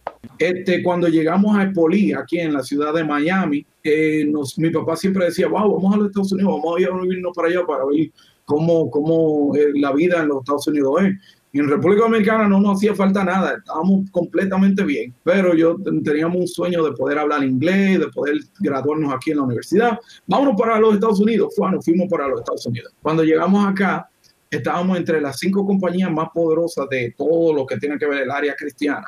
En la primera estaba Canción Producciones, estaba Boco Music, estaba, este, para ese tiempo estaba Leche y Miel. Resulta que al ser, al nosotros llegar a este país, y darnos cuenta que estamos en ese ranking de producción, ya nos dijimos, ok, espérate, estamos, estamos con, hablando con gente poderosa, ¿me entiendes? Ya nosotros no somos, no estamos en Santo Domingo, esto estamos hablando con dólares. Y pues entonces pudimos controlar en un momento el mercado, ¿me entiendes? Que era decir, las radios ya todito las teníamos, teníamos las todo lo que tenía que ver el, el área de lo que era la distribución decidir. Todo el Señor le estaba haciendo, todo era prosperidad, prosperidad para acá, prosperidad para acá. Traímos a, Redimido, fue una cosa tremenda. Lily Guzmán, después tuvimos un problema con, con, con Jesús de Romero, que se nos la llevó y todavía, todavía hay un contrato ahí que no sé, que no, tenemos un contrato de 10 CD con Lily Guzmán y nada más no hizo dos. Pero el Señor hizo un montón de cosas ahí a través de eso. Lo digo aquí libremente porque ya estas son cosas que ya, para la gloria de Dios, ya, ya han pasado, pero sí sé que hubo una cosa que yo tomé y fue mucho orgullo. Honestamente te lo digo, que si tú me hubieras conocido a mí hace ocho o nueve años atrás, no era el mismo Sammy que tú estás viendo hoy. ¿Entiendes? No era la misma persona que, que tú estás viendo hoy en día. Oye, yo tenía tanto orgullo que era una cosa hasta diabólica, te digo, porque yo decía, no, yo, yo estoy en este nivel, yo no más trabajo con cantantes famosos, yo no, yo no quiero saber de más nada. Cogí un contrato con Disney, estaba trabajando con Pirates of the Caribbean, yo no, estaba, yo no quería saber de más nadie. Emma, yo llegué un tiempo a decir, yo no quiero ni siquiera saber de los cristianos ya, porque ya me, ya me tenían cansado, de verdad. Llegó una vez que en Espolí, este, esto te lo confieso, y esto fue algo que sucedió realmente, un hombre entró a Espolí completamente desnudo y fue una cosa que yo lo vi con mis ojos. Y él entró con un cartel diciendo, aquí no está Dios, ¿entiendes? Y eso fue algo que, que, a mí me sorprendió mucho y yo ver todo esto. Yo vi el área de la, de la música cristiana en el ojo de donde nadie lo vio, ¿entiendes? Porque yo pude bregar con las personas que nos confrontaron bien de frente, nos pusieron el dedo. Yo pude bregar con personas que nada más estaban en el medio por el dinero, porque se meneaba mucho dinero. Y, y, el Señor, yo sé que Dios no le gustaba nada de eso. Y esto es algo que dice la palabra. De todos modos, oye, todo el mundo predica el Evangelio de muchas maneras. Muchos lo predican por, por, por buscar fama, muchos lo predican por ser, eh, por buscar lo que sea. Al final Dios se va a glorificar, no importa lo que sea. Pero el objetivo de cada persona es diferente. Ahora, que yo entendí que en este tiempo de, de, la música cristiana cambió y fue cuando entró el iPod, entró el, los downloads por, de música por el Internet. Eso fue lo que quitó la música de CD, ¿entiendes? No solamente nos afectó a nosotros como de que era, afectó a todo el mundo, ¿entiendes? Como cantantes ya no se vendían los CD, la gente ya no estaban comprando los CD, todo era download, download, download. Mi papá no sabía qué hacer. Él dijo un día, a una, una entrevista que le hicieron, le dijeron a él, Elías, ¿y qué tú crees que es lo que va a suceder con la música de ahora en adelante?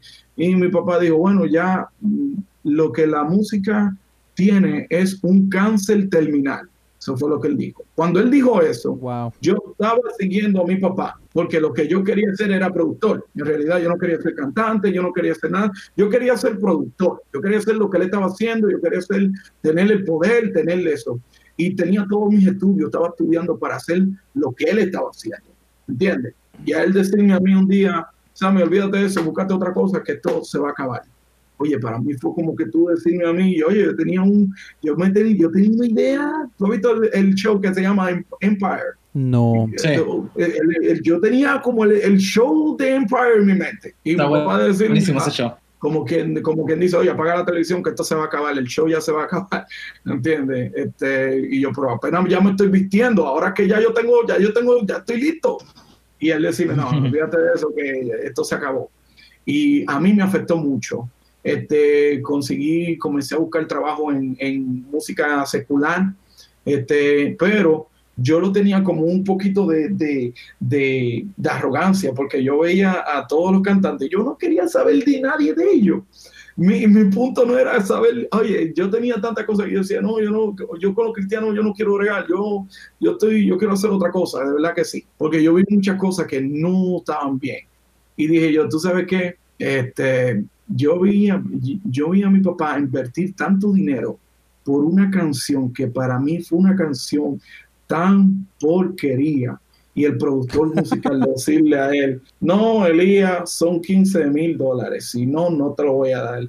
Y porque no habían otros productores de música, mi papá decir, bueno, ya el CD está hecho, vamos a darle, coge los 15 mil. Y yo, papi, pero esa canción es una porquería. Ahí me enojé yo. Por eso fue que yo dije, ¿tú sabes qué? Yo, yo lo voy a hacer yo. Yo lo voy a hacer yo. Tengo demasiadas ganas de saber cuál canción. Eh, y, eso culpa a Samuel por ser tan específico. No, no, te, no yo te lo, voy, te lo, voy, a enviar por privado porque todo el mundo ha escuchado esta canción. Porque esta canción de verdad que es una, para mí es una y Yo soy músico, pero tengo, yo para ese tiempo tenía un buen oído, que no quiero decir como que sí, bragging, era que en realidad si tú escuchas la canción, mucha gente decía, ¿y para qué esa canción? ¿Por qué pusieron esa canción en el CD? Y yo, yo te, tuve, yo te lo dije, ¿no? Esa canción costó 15 mil dólares. Es más, te voy a enseñar un video, que ese video hicieron el aparataje, buscaron una cámara que yo no sé, que la grabaron de que con Steven Spielberg y para buscar esa cámara había que ir a California y que pues esa cámara la alquilaron, era de 10 mil dólares, una cámara especial para hacer video. Fueron a, al Gran Cañón a tirar los videos de, con la famosa cámara y, que había que comprarle un pasaje de avión a esa cámara para que pudiera venir en una vez, porque era una cosa y que era con esa cámara para que cogiera el... Para ese tiempo no había los HD como es ahora, que ahora estamos en los teléfonos y ahora es más sencillo. Para ese tiempo había que invertir dinero para cámara y eso. Y un hombre decía, no, porque con esa cámara es que es la única que nosotros podemos trabajar, porque ahora para llegar a los Grammy hay que competir con esta gente. Y cuando yo vi que se sometió el billete, que yo dije, bueno, aquí se va a hacer una película de Hollywood, lo que se va a hacer con este dinero. Cuando yo veo la, la canción y veo el, el, y veo la y veo el, el video musical, yo me agarré la mano en la cabeza y dije, es, que, es que parece que el que hizo el video cree que nosotros somos estúpidos, ¿verdad que sí?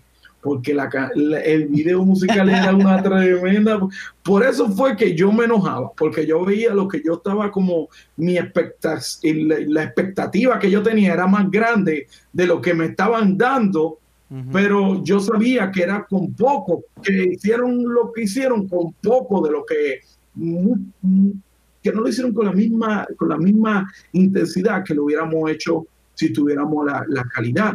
Y por eso fue que me enojé. Yo dije, tú sabes que yo no, yo no voy a trabajar con estos productores, ¿verdad? Que yo me voy a... Cuando conseguí el trabajo con Disney, yo le dije, yo fui así, yo le dije a todo el mundo, yo soy con de ninguno de ustedes. Yo, estoy, yo soy de Disney para arriba, dije yo. Y a nadie le hablo. fue tanto que hería a muchas personas por eso. De verdad que sí, lo digo honestamente aquí con ustedes. Hería mucha gente por mi arrogancia, por yo creer que yo soy la, la, la Coca-Cola más, más de todo en el desierto. Te voy a decir algo, que el contrato que yo tuve con Disney nada más me duró seis meses y yo no lo sabía. Y había hecho una inversión cuando me pidieron mi primer cheque con Disney, una cosa que yo me quedé, chacho, ahora sí, me compró un apartamento en Metro West, comencé a, a chacho, estaba viviendo ya nítido y a todo el mundo ya no veía como que nada, que saber nada. Yo no sabía que iba a durarme nada más seis meses todo eso para que Dios comenzara a trabajar conmigo directamente, porque el Señor me lo quitó todo, todo, todo, todo, todo, todo, todo. Mi papá ya no es productor musical, ya él es, él es pastor allá en República Dominicana. Este, fue un, tiempo que nuestra familia todo pasó, porque esto es real, esto yo te estoy hablando que yo te puedo decir, voy a llamar a Juan Carlos de Tercer Cielo ahora mismo, voy a llamar a Juan a Redimido, estamos todos en comunicación, esto es activo y todo esto es real, que lo que yo te estoy hablando, esto es, tú lo puedes buscar. Y yo decirte que, que, que salir de, ese, de, esa, de esa atmósfera de, tantas complicaciones, de que Dios no estaba en el asunto. Sí estamos promoviendo a Dios, pero nuestro objetivo no estaba en Dios, nuestro objetivo estaba en buscar dinero y hacerlo ya. Lo que en el principio nosotros empezamos como un ministerio y ahora, ahora se transformó como una forma de conseguir dinero. Y ya, ya salvar las almas, eso no era nuestro, ahora dame, dime, dime cuánto que hay, no hay dinero, pues no hay más nada. Vamos a seguir para adelante, vamos a seguir para adelante, vamos a seguir para adelante. casi decir, casi decir, esa canción está llena del espíritu, hay que venderla rápido. Mira, yo te quiero decir tantas cosas, pero no quiero decir por aquí porque es que Dios mío, tantas cosas que, que yo he vivido por la música, pero te digo la verdad que cuando yo me acuerdo del principio, cuando nosotros empezamos con Bouco y la tienda, el primer objetivo era que las almas se salvaran. Y me acuerdo yo cuando nosotros empezábamos con, lo, con las actividades afuera en las calles y ver a tantos jóvenes y ver esa hambre de Dios. Eso fue lo que me llamó otra vez la atención porque yo dije, tú sabes que en ese tiempo era donde en realidad nosotros estábamos enfocados en el proyecto real. Ese tiempo era cuando nosotros estábamos enfocados en realidad en lo que, en lo que, te, en lo que valía la pena. ¿Entiendes? Yo en ese tiempo era cuando nosotros dijimos, tú sabes que olvídate de cuántos sí se vendieron, Dime, ¿cuántas almas fue que llegaron a los pies? ¿Cuántos se arrepintieron? ¿Cuántos pudieron llegar a Dios? Nosotros le llamábamos la pala mecánica, porque era la que llevaba de que la, la gente al reino, que eran de a montones, y era como una pala. Fue de bendición tan grande, pero cuando yo llegué a terminar todo este proyecto de la música y todo lo demás, yo dije, tú sabes que yo no quiero hacer más nada, no quiero hacer música, me voy a enfocar en otra carrera, me metí a la universidad para otra cosa, salí del medio, salí de todo lo que tiene que ver la música, no me interesó nada, pero cuando entré otra vez a, a lo de las redes sociales y al YouTube, yo dije, tú sabes que ya en esto ahora va a ser diferente y era que yo estaba en, en, en, mi casa y yo tenía tantas cosas como por decirle a la gente, pero yo decía, no, ya yo estoy quitado. No, pero que como quiera tenía esa, esa pasión como de hablar y cada vez que hablaba con alguien, pues yo quería decirle más y más y, y entré a la iglesia de lleno, eh, comencé a buscarle Dios otra vez, tú sabes, la forma original de, de decir, tú sabes que sí, yo tuve muchos errores, yo hice muchas cosas que no debía haber hecho, Señor, perdóname, aquí estoy. ¿Entiendes? Haz de mí lo que tú quieras, porque ya estaba cansado de correr, ya tocaba puertas y no se me abrían, ya estaba en una posición que yo no sabía qué iba a hacer, estaba cambiando en muchos lugares, estaba inestable, ¿entiendes? Y dije, Señor, ya no puedo estar así, ¿entiendes? Y dije, ayúdame a organizarme, ayúdame a, a, entrar otra vez. Y cuando le dije al Señor, solamente el Señor me dijo, oye, obedéceme y, y, y haz lo que yo te mandé a hacer. ¿Y qué fue lo que el Señor me mandó a hacer? Fue a, a dar por gracia lo que por gracia Dios nos ha dado. ¿Entiendes? Dar lo que Dios te ha dado a ti, dar lo que Dios te ha dado a ti, Tony. Y, y estamos aquí para eso, ¿entiendes? Y tú sabes que dijo un día, tú sabes, aunque se vea bien, aunque se vea mal, yo que criticaba tanto, mi ojo crítico era, era el más terrible de todo. Yo, yo veía la cosa y era porquería, apaga todo, no me gusta. Alguien me trae una canción y me tocaban una canción y yo, porquería, por fuera, eso no me gusta. Sí. Suenas, suenas, como, suenas como Andy, es igual Andy, él, él, le das algo a escuchar y dice, qué porquería es esto, sí, no, Yo soy, yo soy, yo tengo que aceptar que yo soy así y que Dios todavía no me ha sanado. Oye, oye, Sammy, pero una de las cosas a mí me dio una oportunidad. Yo sí conocí a Juan Carlos y todo de, de, de todo eso. ¿Vive allí en Arizona? Oh, ellos cuando fueron allá con el pastor Netz. Ajá. ¿Quién es Juan California, Carlos? Ando como uno de los líderes de, de la, del grupo que él está hablando ahorita de este, ¿cómo se llaman? Uh, ¿Cómo se llama Sammy otra vez? Se me fue ahorita. Tercer cielo, perdón, sí. Y man, ellos, ellos y, y su testimonio man, son muy interesantes. Ellos antes estaban en Proyecto 1, ¿no? Antes de, de, retroceder más hacia la vida cristiana. Y... Sí, Juan, eh, Juan, Carlos tuvieron ellos secularmente produciendo y, y Marco Yaroide era de un, de un grupo secular que se pegó muchísimo, pero ellos no estaban muy de lleno. Proyecto, sí. Se llamaba Proyecto 1, ¿no? Sí, que buenísimo. Y, o sea, era una cosa que. Una cosa sí, sí, sí, sí. Pero ellos eran súper buena onda, súper buena onda y me encantaban sus, sus canciones, eran muy buenas canciones. Allá en México, Ajá. el rollo está muy diferente, porque yo sé que allá cuando yo, cuando yo he ido para México, yo he ido para allá, tú estás en la capital, ¿verdad? Ajá. Vieras que cuando yo he ido, yo fui allá a la capital, para mí la juventud de México se me, se me figura que los muchachos de allá son poquitos más conectados a la sociedad fuera de la sociedad, uh, la red uh, de internet. Como sí, sí. Yo pienso que eso que califica con la mayoría de países latinoamericanos. Y yo no sé, pero sí. yo he escuchado Entonces, que la gente siempre lo divide como oh, es que los muchachos de Estados Unidos son los que son diferentes. ¿Será yo cierto? creo que sí. Para uh, mí, mira, yo creo que sí. Tiene que ver porque uh, uh, los países de Latinoamérica la tecnología no, no llegó al mismo tiempo que, que, que, que en Estados Unidos, ¿no? yo viví mucho tiempo en, en Dallas y este bueno, yo llegué aquí a México hace nueve años, pues, por ejemplo, yo traía un celular que cuando lo saqué un día en la iglesia, todo el mundo, ¿qué es eso? ¿No? ¿Qué traes? A ver, yo quiero ver, ¿qué es eso? Pues es un celular, vato, o sea, no, no es... No, no, no, no. A ver, es que el tuyo tiene touching y que no sé qué. Y que... Entonces, uh, hoy en día llega un poquito más rápido, ya es un poco más accesible, pero sí los países, aquí Facebook vino a pegar 2000 ¿qué será? 2014, yo no sé. Hay gente que todavía ni tiene Facebook aquí, ¿no? Y, Ah. y como decía Sammy, Facebook ya se está muriendo ah, para los chavos, pero aquí es el boom, ¿no? Eh, entonces, como no tienes tanta ah, poder adquisitivo para tener internet en tu celular todo el día, pues tienes que platicar con los que están al lado, ¿no? Entonces, Yo he escuchado- chavos- Eh, y, a- que- y aparte que en México todavía es legal darle sus chingazos a los niños, por eso también hay. Es vacilón porque yo iba a decir algo así. Yo he escuchado que una de las razones por las que los niños en nuestros países centroamericanos tienen un poquito más de mejor relación con los padres y son como más chispas y como que crecen más rápido y son más maduros. Tiene mucho que ver con la comunicación del padre y el hijo. Todos hablan español. Y algo que sucede en este país es que cuando los muchachos, eh, las familias llegan a este país y los muchachos entran en la escuela y empiezan a hablar inglés casi que inmediatamente, pero los padres tienen un pésimo inglés, se corta la comunicación.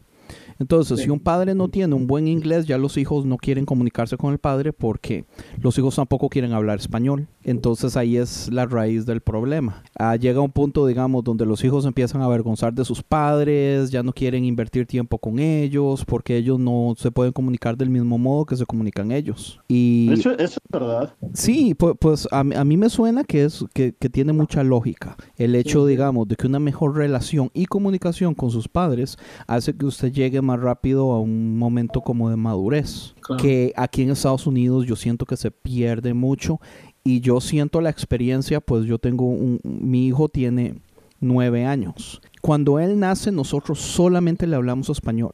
Él entra a la escuela con un inglés muy básico, pero para finales del primer año ya él no quería hablar español, porque el español Ah, es, sí. es más complejo, tiene más, más cantidad de palabras, eh, todo el asunto de lo que son las conjugaciones es muchísimo más completo. Sí, eso, Perdón, eso es cierto, perdón, pero, complejo. también, pe- pero también retomando el tema de, que, que estamos tomando en las redes sociales, es una desventaja bien grande para la gente de México para abajo, porque mientras los chavos eh, de 15 años en Estados Unidos pueden estar ganando 8 mil, 20 mil dólares en las redes sociales, los de aquí solo lo usan para tomarse fotos, ¿me entiendes? Porque no, no, no hay esa... no están expuestos a tanta tecnología, tanto como la gente de Estados Unidos. Y va a llegar un momento, porque como les decía al principio, esto no se va a parar, ¿no? Empezamos con la radio y cuando cambiamos a la televisión de blanco y negro, pues mis abuelos se espantaban, ¿no? Ay, no, yo, yo quiero seguir escuchando mi telenovela en el radio. ¿Qué, qué eso de la televisión es del diablo? Y ahora el internet y los 3D y 4D y etcétera, ¿no? Los lentes de realidad virtual. Entonces esto no va a parar. Y, pero ¿qué va a pasar con la gente de los países de Centroamérica, Sudamérica, México? Tienen un rezago tecnológico bien grande que van a tener que esforzarse el doble para poder alcanzar a las personas de su edad de otros países como Estados Unidos, Canadá, Europa, etcétera. Porque aquí no, no hay esa, eh, no todos tienen, te digo, el poder adqui- adquisitivo para tener internet en su celular todos los días y, y ay, eh, por ejemplo, un, un evento, ¿no? El temblor. Serán contados los que puedan Sí, estar grabando en ese momento ah, en vivo, a comparación de que si hay un, un tornado ahí en, en- en Estados Unidos, como 20 celulares lo Todo el van a mundo lo poner en graba, vivo, ¿no? todo el mundo lo graba. Sí, todo el mundo Y y, hasta todos. y- así volando así. Exacto. ¿verdad? o sea, e- ese es, esa es la desventaja que los países latinoamericanos van a tener y siguen teniendo y seguirán teniendo con la tecnología, porque el poder adquisitivo no es el mismo. ¿Qué podríamos hacer para tratar, para recomendarle a las personas o nosotros mismos para tratar de mostrar una persona más real en las redes sociales? Sé tú mismo, por ejemplo, algo de lo que yo he estado haciendo en, en Instagram, eh, no tanto en el canal de YouTube porque ese pertenece a todo el grupo de, de- de- que lo estamos haciendo, pero en mi canal de Instagram que he estado un poquito, todavía no he despegado como debiera yo creo, pero cuando tengo un problema, hago un pequeño video del problema que tuve, la solución que encontré y yo les digo a los chicos, va a haber alguien que lo va se va a identificar con ese problema, ¿no? Eh, hice un video que se llama El desánimo, ¿qué pasa cuando el desánimo llega, ¿no? Como cristianos que siempre vives en victoria y poderoso y aleluya y amén, hermano, ¿no? No, no es cierto, ¿no? Siempre, tenemos días donde no queremos que nos hable ni el perro, ¿no? Donde sentimos que ya no vale la pena ni orar y para qué le pides a Dios y de todos modos te va mal. Eh, todos pasamos por el valle. Entonces, si haces ese video mostrando tu vulnerabilidad, es ahí el punto. La gente te va a conocer vulnerable como eres, pero va a haber alguien que diga, uh, yo, yo pasé por eso y, yo no lo solucioné así o, me fue peor o hoy mismo estoy pasando por eso y vas a poder transmitir otra parte del Evangelio que nada más es lee tu Biblia, lee tu Biblia, lee tu Biblia, lee tu Biblia, ¿no? Sí, la palabra de Dios tiene un, poder bastante fuerte cuando nosotros lo leemos, pero cuando alguien te da algo desmenuzadito del, diario vivir, es muchísimo más fácil que alguien lo, pueda poner en práctica. Y, y de esa forma puedes verte más real en las redes sociales y enseñarle a tus hijos que no sirve de nada estar posteándote la foto con el Lamborghini ahí, que ni siquiera es tuyo, pero tú ya la estás posteando porque pues se ve cool, ¿no? Eh, eh, yo creo que las redes sociales son para comunicarse, la mayoría lo ha hecho para, para, para poner una pinta, una máscara, tanto cristianos como no cristianos, pero si las podemos enfocar a lo bueno, como decía Sammy, nada es malo, ¿no?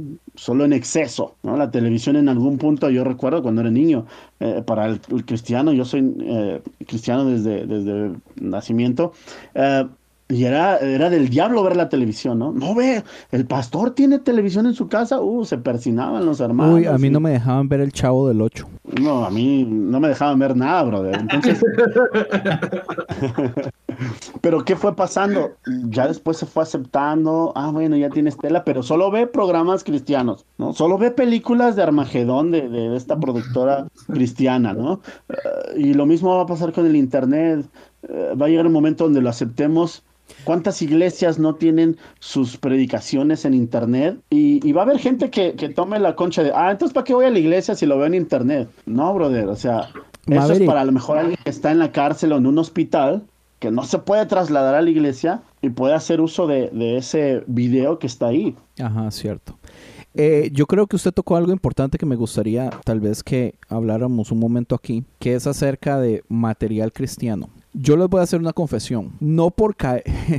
yo sé que yo dije que venía de la cultura punk y todo, no es por ser punk. Pero digamos, muchísimos de los artistas que Sammy está hablando, pues yo honestamente sí he escuchado quiénes son, pero nunca he escuchado su música. Porque yo no soy muy dado a consumir material cristiano. Honestamente, digamos, en el grupo de alabanza, yo soy el líder del grupo de alabanza.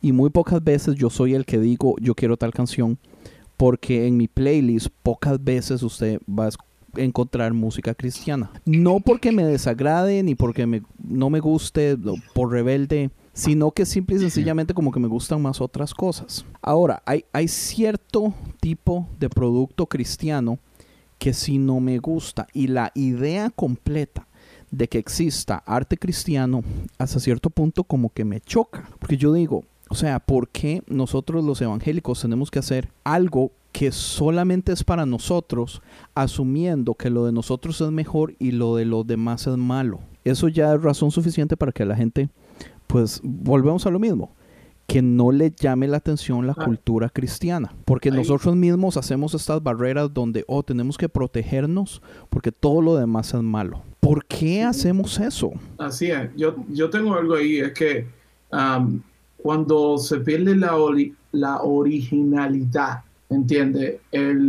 y yo sé a lo que tú te estás refiriendo y es porque no es genuino, ¿entiendes? Y el estilo que tú estás viendo a lo mejor no es el que, no, no es porque no es que no te gusta, sino es que porque, ¿por qué lo estás haciendo si el, si el, el extracto, no sé cómo, cómo decirlo, yo creo que tú me ayudas aquí con esto, había un jugo en, República Dominicana que solamente se hacía de una raíz.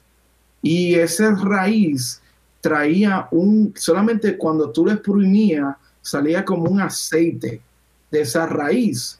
Y es con esa gotita de ese aceite y agua lo mezclaba y se hacía el jugo. Resulta que cuando tú le echabas de mucho de esa gotita, pues el jugo costaba más porque sabía más puro. Sí, correcto. Yo entiendo que la pureza del mensaje es lo que estamos buscando. Ahora, yo, yo soy una persona que, que a lo mejor te está pasando a ti lo que me pasa a mí con el oro. Yo no me puedo poner el oro si no es oro refinado. Y yo no sé por qué, pero yo tengo como un, una piel de, de, cocodrilo, que yo me pongo un 14 o un 18 o, o algo y me destruye la piel. Y es oro. Yo tengo que usar oro refinado para yo poder tener oro conmigo. ¿Entiendes? Y el oro refinado cuesta más. El oro refinado tú tienes que pagar fuertemente una cantidad para tú ponerte un quilate encima. ¿Entiendes? So, ¿Qué yo te digo con esto? Que así esto sucede en lo espiritual. Hay mensajes que tú recibes y tú al escuchar la canción tú dices, no, para afuera. ¿Por qué? Porque tú no lo estás escuchando con tu, con tu oído, tú lo estás recibiendo, tú tienes como un reflector, ¿me entiendes? De, de, de, señales, ¿me entiendes? Hay señales que nuestro teléfono coge que nosotros no la vemos, la del Wi-Fi tú no la ves, la señal RTV tú no la ves, tú no ves ninguna de estas señales, pero tu teléfono está diseñado con las antenas correctas para discernir esas señales. Así nosotros somos. Como cristianos, hay veces que nosotros escuchamos algún tema alguna cosa que no tiene una buena reflexión o no tiene un buen reflecto y nosotros automáticamente yo lo rechazo. Hay cosas que yo escucho que yo nada más pongo play de una vez para afuera. Yo no quiero saber de nada de eso. ¿Por qué? La Porque banda, lo del diablo. La banda, man. Y así me ha pasado con cantantes, así me ha pasado con pastores. Oiga, pero yo creo que a mí me pasa gente. lo contrario. Porque ah, es que man, ¿te gusta? aquí, ¿Te aquí es donde yo sueno de lo más hereje del mundo. Ah, no, pues. Cuando es cristiano, como que no me llama la atención. Y digamos, a mí lo que me gusta es el rock, el, el metal y todo eso, que cualquiera diría, uy, man, eso, eso no es de Dios. Pero es lo que más me gusta. Es del diablo, sí.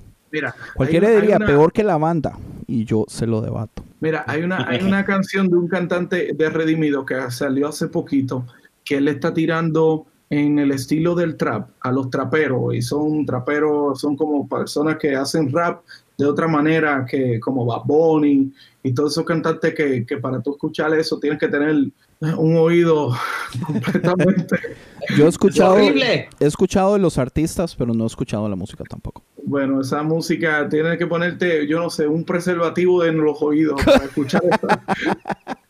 Porque eso Sí, habla de más, de más, de tantas cosas que ya tú te puedes imaginar.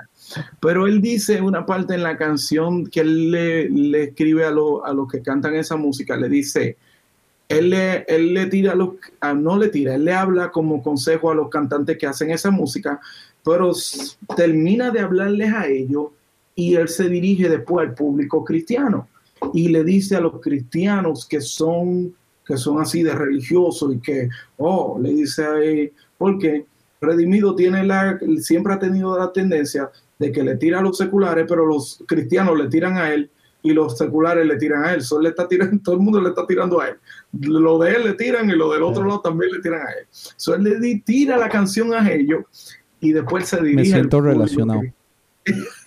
bueno, pues tú y Redimido van a hacer una buena, buena- Bueno, mira lo que él dice. Le dice a los cristianos, y aquí te lo voy a decir, él dice, ningún género es malo. Dime quién eres tú para condenarlo. La música de Dios es el regalo, pero este regalo hay que revisarlo. Ah, muy bien. Sí, Él así, dice- así lo veo yo. Si tiene música, yo voy a usarlo. El evangelio voy a anunciarlo. Si este código tú no lo puedes descifrar, es porque tú estás escuchando el conejo malo. ¿Entiendes? Entonces le está tirando a los seculares, pero también le está tirando a los cristianos. ¿Entiendes? Él le dice, ningún género aquí es malo. Aquí no podemos, no hay nadie que lo pueda juzgar. ¿Entiendes? La música es de Dios, es el regalo. La, uni- la música solamente se creó para Dios. Dios solamente la compartió con nosotros. La música ni es para nosotros.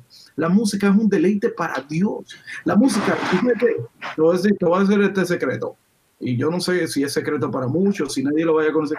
Los ángeles no discierne las canciones. Ángeles no pueden discernir una canción. Por eso es que la Biblia dice que los ángeles solamente tienen una canción y es como un CD rayado que están repitiendo en el cielo todo el tiempo. Santo, santo, santo, santo, santo, santo, santo. Sin embargo, aquí el Señor nos creó a su imagen y su semejanza con todos sus, con todos sus sentidos para que cuando nosotros escuchemos una música, nosotros decir, wow, qué lindo, qué belleza, wow. Los ángeles tienen solamente una canción, nosotros tenemos muchas. Y al poco conocimiento y al poco, mm, a la poca, a la poca mente que Dios nos dio, podemos hacer todas estas cosas que Dios no ha podido dejar hacer. Imagínate la música que está en el cielo, que si el Señor se la revela a la gente y a los religiosos aquí en este tiempo, hasta los mismos religiosos lo van a negar. Te digo algo, Dios vino a los religiosos y los religiosos lo rechazaron. Mira, Pedro, te voy a decir algo aquí en la Biblia, que voy a terminar con esto. Pedro, y aquí lo voy a dejar, la religiosidad es tan grande y tan fuerte que niega hasta Dios mismo. La religiosidad niega a Dios mismo. A Pedro, Dios lo lleva en una visión y le ama una mesa llena de comida, pero le pone todas las carnes del mundo. Ahí le pone carne de chivo, carne de cerdo, ahí le pone todos estos tipos de carne a Pedro. Y Pedro se pone la, oye, le pone de todo. Oye, mira, se lo pone así. Y yo me imagino a, Dios así, en un barbecue, asando eso. y le dice, y le dice a Pedro, oye, varón, siéntate y come. Y tú sabes lo que le dijo Pedro, ¿cómo? ¿Cómo yo voy a comer esto?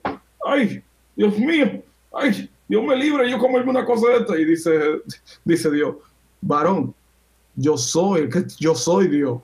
Yo te estoy mandando a ti que coma. No, no voy a comer eso, yo no estoy, yo no puedo comerme esto. Óyete que la religiosidad tan grande estaba en Pedro, que hasta Dios mismo haciéndole la orden que sí puede comer, no lo comió. Porque no, no es lo que entra al cuerpo, es lo que sale del corazón. Es lo que tiene, es, él, es lo que quería que él cambiara su mentalidad, era que decirle a Pedro, Pedro, cambia esa porquería. Te doy la verdad, una vez yo criticaba las iglesias, porque no tenía, una vez yo entré a una iglesia, y a mí no me gustaba la alabanza, y me fui de esa iglesia y me fui para otra. Y en la otra... yo, te debo decir, aquí estamos bien sinceros y esto es para conciencia, así que yo, tú me dijiste en el principio, habla que yo voy a hablar. Ya yo entro a una iglesia y, y, veo que no me gustó algo y me fui para otra. Iba de iglesia en iglesia buscando, buscando y, y no, entonces salía y era criticando y echándole peste a la iglesia. Ay, ¿Cómo esa iglesia va a tener? mejor es la otra, que tiene lo otro, que tiene lo demás. En una, estoy entrando a una iglesia y aquí fue donde Dios me, esto cuando Dios te, Dios nunca te ha dado a ti un fuetazo. Sí, una, una cachetada espiritual. Sí, una cachetada espiritual. Oh, sí, man, ah, montones, montones de veces. Así mismo, una vez yo voy, entonces estoy entrando a esta iglesia y yo estoy entrando y yo creo que las puertas se van a abrir solas porque yo estoy acostumbrado que los ujieres abran la puerta y yo estoy así entrando y la puerta no se abre y yo, ajá, no hay. y yo digo, y no hay ujieres aquí, y no hay ujieres. Y yo abro, abro, la puerta y yo grito, y no hay ujieres aquí en esta iglesia, eh, que abren la puerta y una hermana, una señora que estaba sentada ahí abajo, me dice, que, pero ábrela tú si tú quieres ser ujier, tanto que critica a los ujieres, hazlo tú, abre, ¿por qué tú no, no hay ujieres? Ahora eres tú que vas a ser ujier, párate ahí y sé ujier. Y yo digo, no, pero yo, yo, estoy de visita. No, no, no, no, yo también estoy de visita, tú eres el ujier. Y se quedó ahí, se sentó. Y a mí yo me quedé callado. y esa mujer habló con una autoridad que yo me callé y yo hice así. ¿Lo has visto cuando, cuando, como cuando te llega la, la revelación? Y yo me quedé y, dije, y veía a la gente por la ventanilla que iban llegando y yo dije, adelante, bienvenido a la iglesia. y, hasta los, miembros de la iglesia se quedaron de que, ¿tú lo conoces a él? ¿Quién es él? Yo no sé, yo nunca lo he visto a él. hasta, hasta te pusieron a, pasar el platillo de la, de la ofrenda. Sí. Yo estaba al final barriendo también la iglesia y podando el césped allá también. Pero que eso me enseñó a mí a decir, tú sabes qué, si hay un error que está sucediendo y hay algo que no está corriendo bien y yo lo estoy viendo, es que Dios me está llamando a mí a la responsabilidad, que si hay algo que no está sucediendo bien, que yo tomé la responsabilidad de hacerlo. Mira tú, tú has tenido la responsabilidad de decir, wow, hay cosas en la iglesia de verdad que a mí me da vergüenza en, presentar a la gente que yo conozco de Jesús, porque es que yo tengo detrás de mí unos ciertos gente que nada más para yo tenerle que hablar, yo tengo que primeramente darle una Biblia, decirle al Señor que se lo lleve o que yo lo mando primero, para yo poderle presentar a la gente mía. Yo tengo amigos que yo a veces yo me da vergüenza decir, hey, miren, Señor, el Evangelio no es perfecto. Aquí nadie es perfecto. Aquí solamente el único es perfecto es Dios. Y dice la Biblia que Él, Él, aquí es donde está el secreto de nosotros, que Él se perfecciona en nuestras debilidades. ¿Entiendes? Él cuando toma nuestra, nuestra debilidad y Él perfecciona, nos perfecciona a nosotros a través de nosotros. Con nuestra debilidad Él se perfecciona. Solo que te hace falta a ti, Él lo tiene. Y sabes que cuando, cuando tú hablas de eso, o sea, a mí, eso a mí me recuerda mucho la, lo que la Biblia también dice, que las dos cosas más poderosas que existen es que la sangre de Cristo y nuestro testimonio. Y a través de, porque somos imperfectos, es la perfecta solución para tener un testimonio a través de que Dios nos pueda corregir. Pues, tú estás hablando en el clavo, porque eso es lo que habla Dios siempre. Dice, dice que Dios es el mejor inversionista, que es tanto que tu peor historia, oye, tu peor historia, lo que tú no quieres que nadie sepa de ti, cuando tú vienes al Señor, se transforma en tu mejor testimonio. Oh, sí. ¿Entiendes? Oye, que tan bonito es que tu peor historia, lo que tú no quieres que nadie sepa de ti, cuando tú entras en Dios, se convierte en tu mejor testimonio. Es tanto que lo peor que Jesús pasó en la vida fue la cruz. Y la cruz es hoy lo que nos dio a nosotros la vida eterna. ¿Entiende? Por ese sacrificio, por ese dolor que pasó, por lo peor que pasó en su vida, a nosotros nos dio la victoria más grande que para Dios decir, oye, te digo que yo pasé la cruz, es para enseñarle a todos ustedes que sí, ustedes van a pasar por, situaciones muy fuertes, pero déjame decirle que mi victoria está después de la cruz. Tu victoria está después de la situación en la que tú has pasado y que cada uno de nosotros hemos pasado. Y esto es real, esto es, esto lo que nosotros todos vivimos. ¿Y cómo nosotros vamos a decirle esto a la gente? Así mismito, hey, yo no soy perfecto, a, mí tú me perdonas. Todo el que escucha este audio, yo lo voy a decir, yo soy pastor, yo tengo una iglesia, yo, yo tengo muchos miembros, mucha gente que me sigue, mucha gente que me están viendo, yo les digo a todos gracias, porque esto es solamente el mensaje que Dios me dio a mí para dárselo a ustedes. Si ustedes lo quieren coger, cójanlo. Si no lo quieren coger, también, también gloria a Dios. Porque esto ya... Yo estoy ya casi, casi convertido de nuevo, Samuel. Santo, gloria a Dios. Eh, vamos, busquen la ofrenda. Busquen la ofrenda. yo creo que nunca habíamos... Por este momento, por años. yo creo que nunca habíamos tenido un episodio así, man, como tan, tan tan predicación así, tan dándole por la jupa a la gente, men. Es que es real, en, realidad yo no estoy aquí para pastorear ni para ni para decirte a ti, conviértete, arrepiéntate que Cristo viene. Sí, Cristo viene, lo dice la palabra, las cosas no van a ir bien, lo dice la palabra. Y no solamente lo dice la palabra, lo dice la, la, la, televisión, lo dice. las noticias lo están diciendo. Yo no lo estoy diciendo solamente. Todo esto va a ir de mar en peor, pero no para los que creen. ¿Entiendes? Eso es lo que la gente, que la gente dicen, te agarran la Biblia y dicen, las cosas van a ir de más en peor. Ay, Dios mío, y nada más se quedan ahí y no terminan de leer el verso completo. ¿Entiendes? Lean todo. ¿Entiendes? Mm. Escuchen, escudriñen, aprendan, e, edúquense, e, cojan conciencia, ¿me entiendes? A través de este podcast que me gusta, porque lo que más me sorprendió de este podcast fue el, el mensaje. Yo dije, conciencia yo dije, bueno, aquí esta gente hablan de una teología poderosa y cuando tú me, cuando tú me mandaste todos esos leñazos, de toda esa crítica, yo dije, Dios mío, me han metido a la cueva de los leones. lo, vacilón es el modo como como Samuel y yo nos conocemos es, ay, yo no me acuerdo cómo fue el asunto, pero yo hice como un comentario en algo por una red social y ah, era de un video suyo, ¿verdad? Sí, sí, tú me, no, pero no, tú me mandaste, fue un testamento lo que tú me mandaste. Ah, pues, lo que pasa es que usted me dijo, usted me dijo, eh, dígame qué piensa. Sí, sí, Y entonces yo así como, ok, ¿quiere que le diga algo que lo deje contento o quiere que le diga no, yo le dije, cosas la verdad. Y me, mandó un leñazo este hombre. Entonces yo le dije varias cosas que, que opinaba al respecto, no solo del video, sino de, de la cultura evangélica, de aquí y allá. Y yo dije, este man posiblemente se vaya a ofender. Lo que yo no esperé es que el man más bien se contentara de escuchar lo que yo le estaba diciendo. Y, text y texteamos que como hora y media. En algún momento terminamos hablando por teléfono como una hora y eran como las 12 de la noche. Así me invitó, así me invitó. Con esta, como esto, como que esto pasó así. Así me llamó. Yo estaba mismo. pues, Y sí, entonces fue muy interesante. Tu- Tuvimos una conversación ah, muy, muy interesante, muy abierta, muy transparente. Eh, hablamos de un montón de cosas. El man me dijo bastantes cosas. Yo no sé si lo que yo le dije le sirvió de algo, pero lo que él me dijo me- sí me sirvió. Y quedamos en que, man, Dave, yo, espérese, planeémoslo bien y, y para el podcast. Y eso Sí, fue hace eso- cuánto, como hace seis meses, ¿verdad? Tal vez. Seis meses duré. Mira, este podcast está de bendición. Yo duré seis meses para venir para aquí. Yo dije, Y se me, lo va a hacer y difícil. me llamó cuando me iba a acotar. Oye, este que cosa. Usted tenía todo el derecho de decir, ya no, no es cuando usted quiere, ¿verdad? No, pero man, Samuel, muchísimas gracias, man, por, por todo. Eh, yo pienso que di ya, ya dijimos todo lo que teníamos que decir. Tal vez sí me gustaría que terminemos un momentito con la información básica de su, su, su canal de YouTube. Este, y ya después pasamos con Maverick, así como don- dónde están las redes y cosas así. Sí, claro que anyway, sí. en lo que son las notas del podcast, yo voy a dejar los links de, de los dos. Y antes de acabar, yo voy a tener una última pregunta para ustedes dos y, con eso vamos a acabar. Uy. Ah, ok. Uy, me gusta esa. Déjame entonces preparar la, la, la manopla.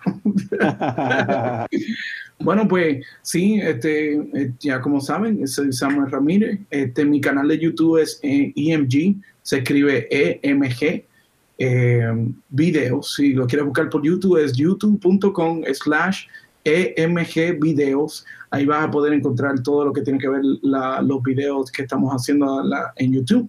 Estoy en Instagram eh, y Twitter. Eh, por Instagram me pueden buscar como Sammy Ramírez ahí arroba Sammy Ramírez, bien sencillo, eh, Sammy con una M y Ramírez, y en, en Twitter me pueden conseguir como Samuel Ramírez 89. Y ahí estoy para servirle cualquier preguntita. Yo siempre respondo los mensajes a todo el mundo y yo te, tengo usted, un montón de gente que me han respondido, pero yo le respondo a todo y trato de tú saber hablar con todos y, y tener una, una buena comunicación y eso es lo que el Señor nos ha llamado. Así que estoy disponible para cu- también cualquier pregunta que tengan. Así que vamos ahí, Dios le bendiga a todos. Maverick. Ok, uh, bueno, como ya vieron, mi nombre es Maverick Ochoa y uh, me pueden encontrar el canal de YouTube es Open Save the Truth o así lo puedes encontrar para que sea más rápido porque hay como tres opens en, en YouTube.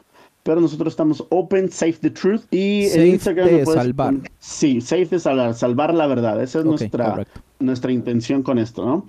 En Instagram me puedes encontrar como Maverick Open, así, las dos juntas.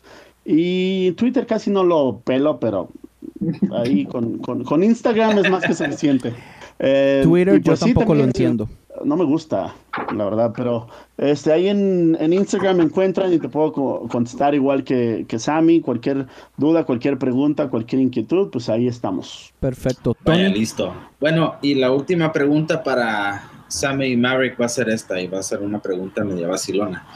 Si Jesús estuviera caminando en lo físico hoy en día, en, en- en este, en 2018, ¿tendría él una red social, sí o no? Y si sí, ¿cuál? Y si no, ¿qué es lo que ustedes piensan que él estaría haciendo ahorita en estos días? Wow. Qué dicha que no me preguntó a mí.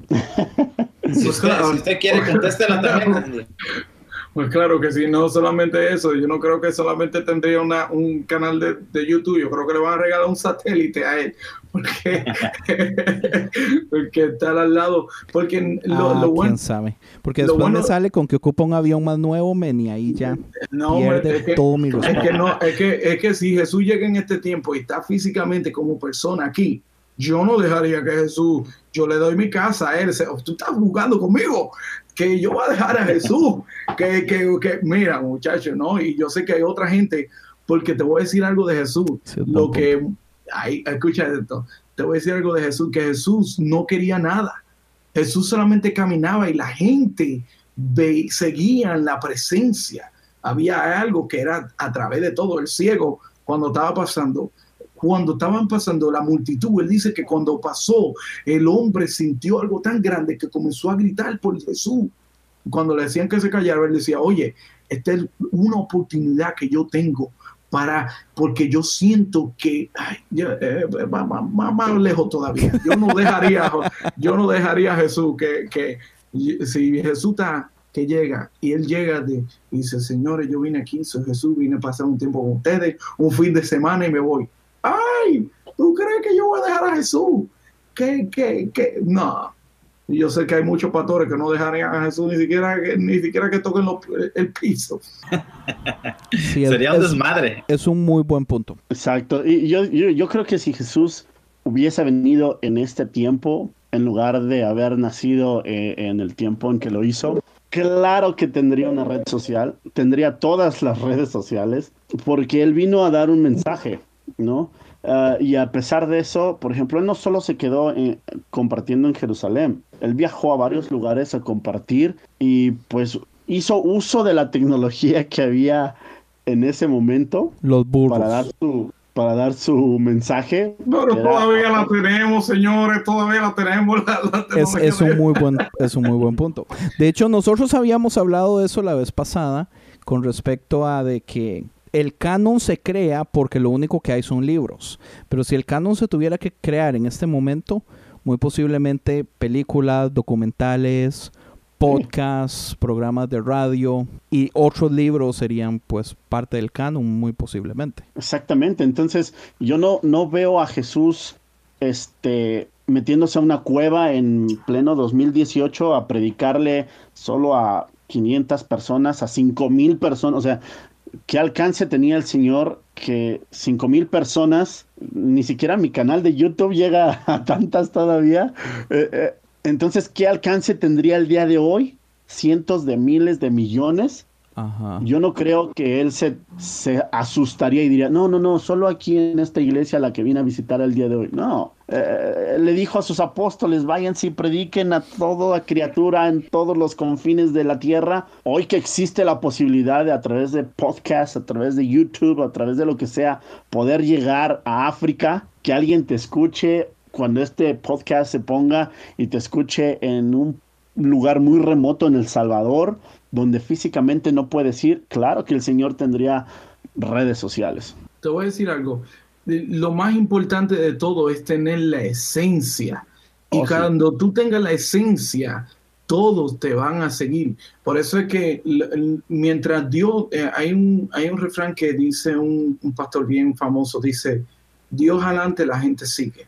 Ajá. Mientras Dios esté en- el, sea el centro y el enfoque de nuestra visión, la gente van a seguir porque la gente está buscando el- el- la naturaleza del, del humano es buscar la esencia de Dios. Y cuando nosotros ponemos nuestro enfoque nuestra mirada en Dios las cosas van a fluir. Ahora qué pasa piensa esto. Ahora yo te voy a tirar otra pregunta a ti. ¿cómo tú crees que Jesús tenía ese bozarrón para hablarle a cinco mil personas en un campo Ajá. tan inmenso y que todo el mundo pudiera tener el simple respeto de tomar silencio y que todo el mundo, oye, no solamente, no solamente era que la gente, no solamente que los humanos se callaran, las bestias se dormían para que la concentración del pueblo sea intacta, para que la palabra que Jesús estaba tirando no sea perdida en ningún momento. Oíste qué tan fuerte es eso. Tú tienes que tener un control, una esencia tan poderosa. Por eso fue que Él es el que es, porque su palabra no cayó al piso. Todos la recibieron y todos tenían hambre de recibirla. Eran tanto que tenían días detrás de Jesús. Y en una dice, miren Jesús, ahí hay un montón de gente que vamos a dejar para que se vayan para atrás, para que vayan a comer, porque si siguen, si te siguen se van a morir de hambre. Pero dan ustedes de comer, ¿cómo le vamos a dar nosotros? Y ahí fue cuando vimos el milagro que le dieron a las cinco mil personas de comer, ¿entiendes? Pero ahí no solamente estaban los hombres, se contaron los hombres, pero estaban las mujeres y había niños. niños. Y había niños y dicen que todos comieron dice, hasta que se saciaron, que se, se llenaron de... Oye, tú sabes cuando tú te comes hasta que te, te sacie. Yo nada más, yo eso me pasa a mí nada más cuando voy a un buffet chino. yo como hasta saciarme. Eso dice la palabra. Que comieron hasta que se saciaron. Y no solamente ellos, comieron hasta sus bestias también, porque habían burros que caminaban con ellos también. So, ¿Qué te digo con esto? Cuando la esencia de Dios llega contigo, la fama no es el objetivo principal. El mensaje es el objetivo principal. Por eso que dice, toda gloria y toda honra sea dada a Él. Por eso yo era muy orgulloso. Y ahora cada vez que yo veo, es, yo tuve que combatir conmigo el orgullo ese, que es el orgullo que me tiró hasta lo más profundo, hasta que Dios me dijo, oye, ¿cuándo tú vas a parar? De verdad. Y yo, bueno, Señor, ya, hasta aquí llegué. Ya, dime lo que tú quieras. Eres tú para toda la gloria y toda la honra. Hay gente que me han dicho, wow, Sammy, qué canción tan bonita, qué adoración tan... No, no, gloria a Dios, gloria a Dios, gloria a Dios, gloria a Dios. Y eso es para que nosotros entendamos que yo no puedo decir, oh, oh qué lindo, wow no, sino tener la esencia. Aprendamos a, a, a, conservar la esencia. Porque mientras conservamos la esencia, Dios va a decir, mmm, el mensaje está aquí. Yo quiero que este mensaje lo escuche alguien que yo estoy preparando en un futuro. Yo quiero que este mensaje le llegue ahora. Y la esencia le va a dar, la esencia le va a llegar. La esencia es lo único que nosotros necesitamos. Coge esto para ti y cojan esto conciencia. ¿Cómo Jesús llevó un pueblo tan grande a poderlos callar todos y sentarlos a todos y que cada uno tuviera el, el, la, la, atención suficiente para entre medio de toda multitud, todo el mundo coger el evangelio. Se llama el sermón del monte. Búsquenlo, es el, es el mejor sermón. Así es. Así es. Muchachos, muchísimas gracias entonces por aceptar la invitación y y por estar aquí tan tarde y todo. Ha sido, ha sido, un placer. No sé, aquí son las diez y media. Ay, aquí es doce y media. Ay, Uy, sí, les toca trabajar mañana. Aquí son las una y media. Hijo. sí, muchísimas gracias. Entonces, así es, pues ya. así es. No, iba a decir, para ya acabar, la última palabra para decir, a mí me gusta algo que dijo una pastora, dijo, vayan a todo el mundo y prediquen la palabra de Dios. Y si es necesario, usen palabras.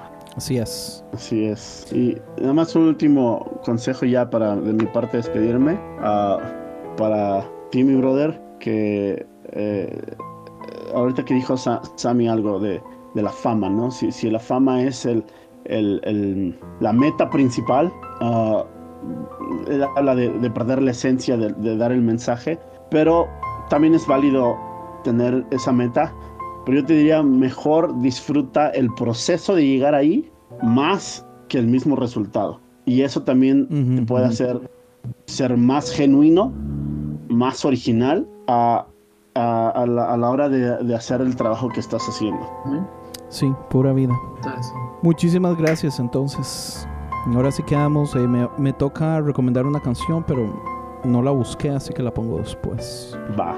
Pero entonces muchísimas gracias. Esto fue el episodio número 43 con Samuel Ramírez, Maverick Ochoa y Tony y yo nos despedimos y muchísimas gracias. Hasta luego. Muchachos.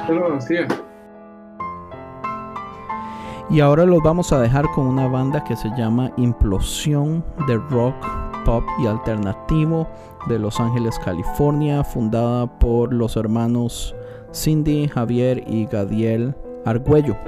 Este, la banda es bastante vieja, tiene casi como del 2002-2003 de existir y tiene un disco, sacaron un disco como en el 2008, pero ahora están, uh, quieren volver a traer la banda de nuevo y tienen un single en ese momento que se llama Todo Cambió, que es la canción que vamos a poner.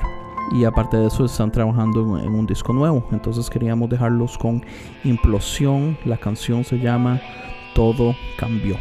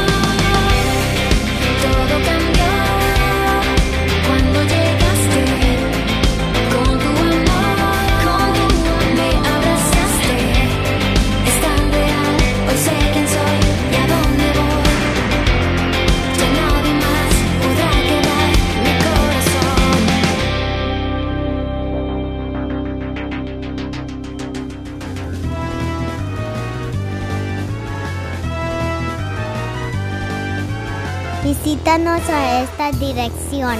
www.concienciamedia.com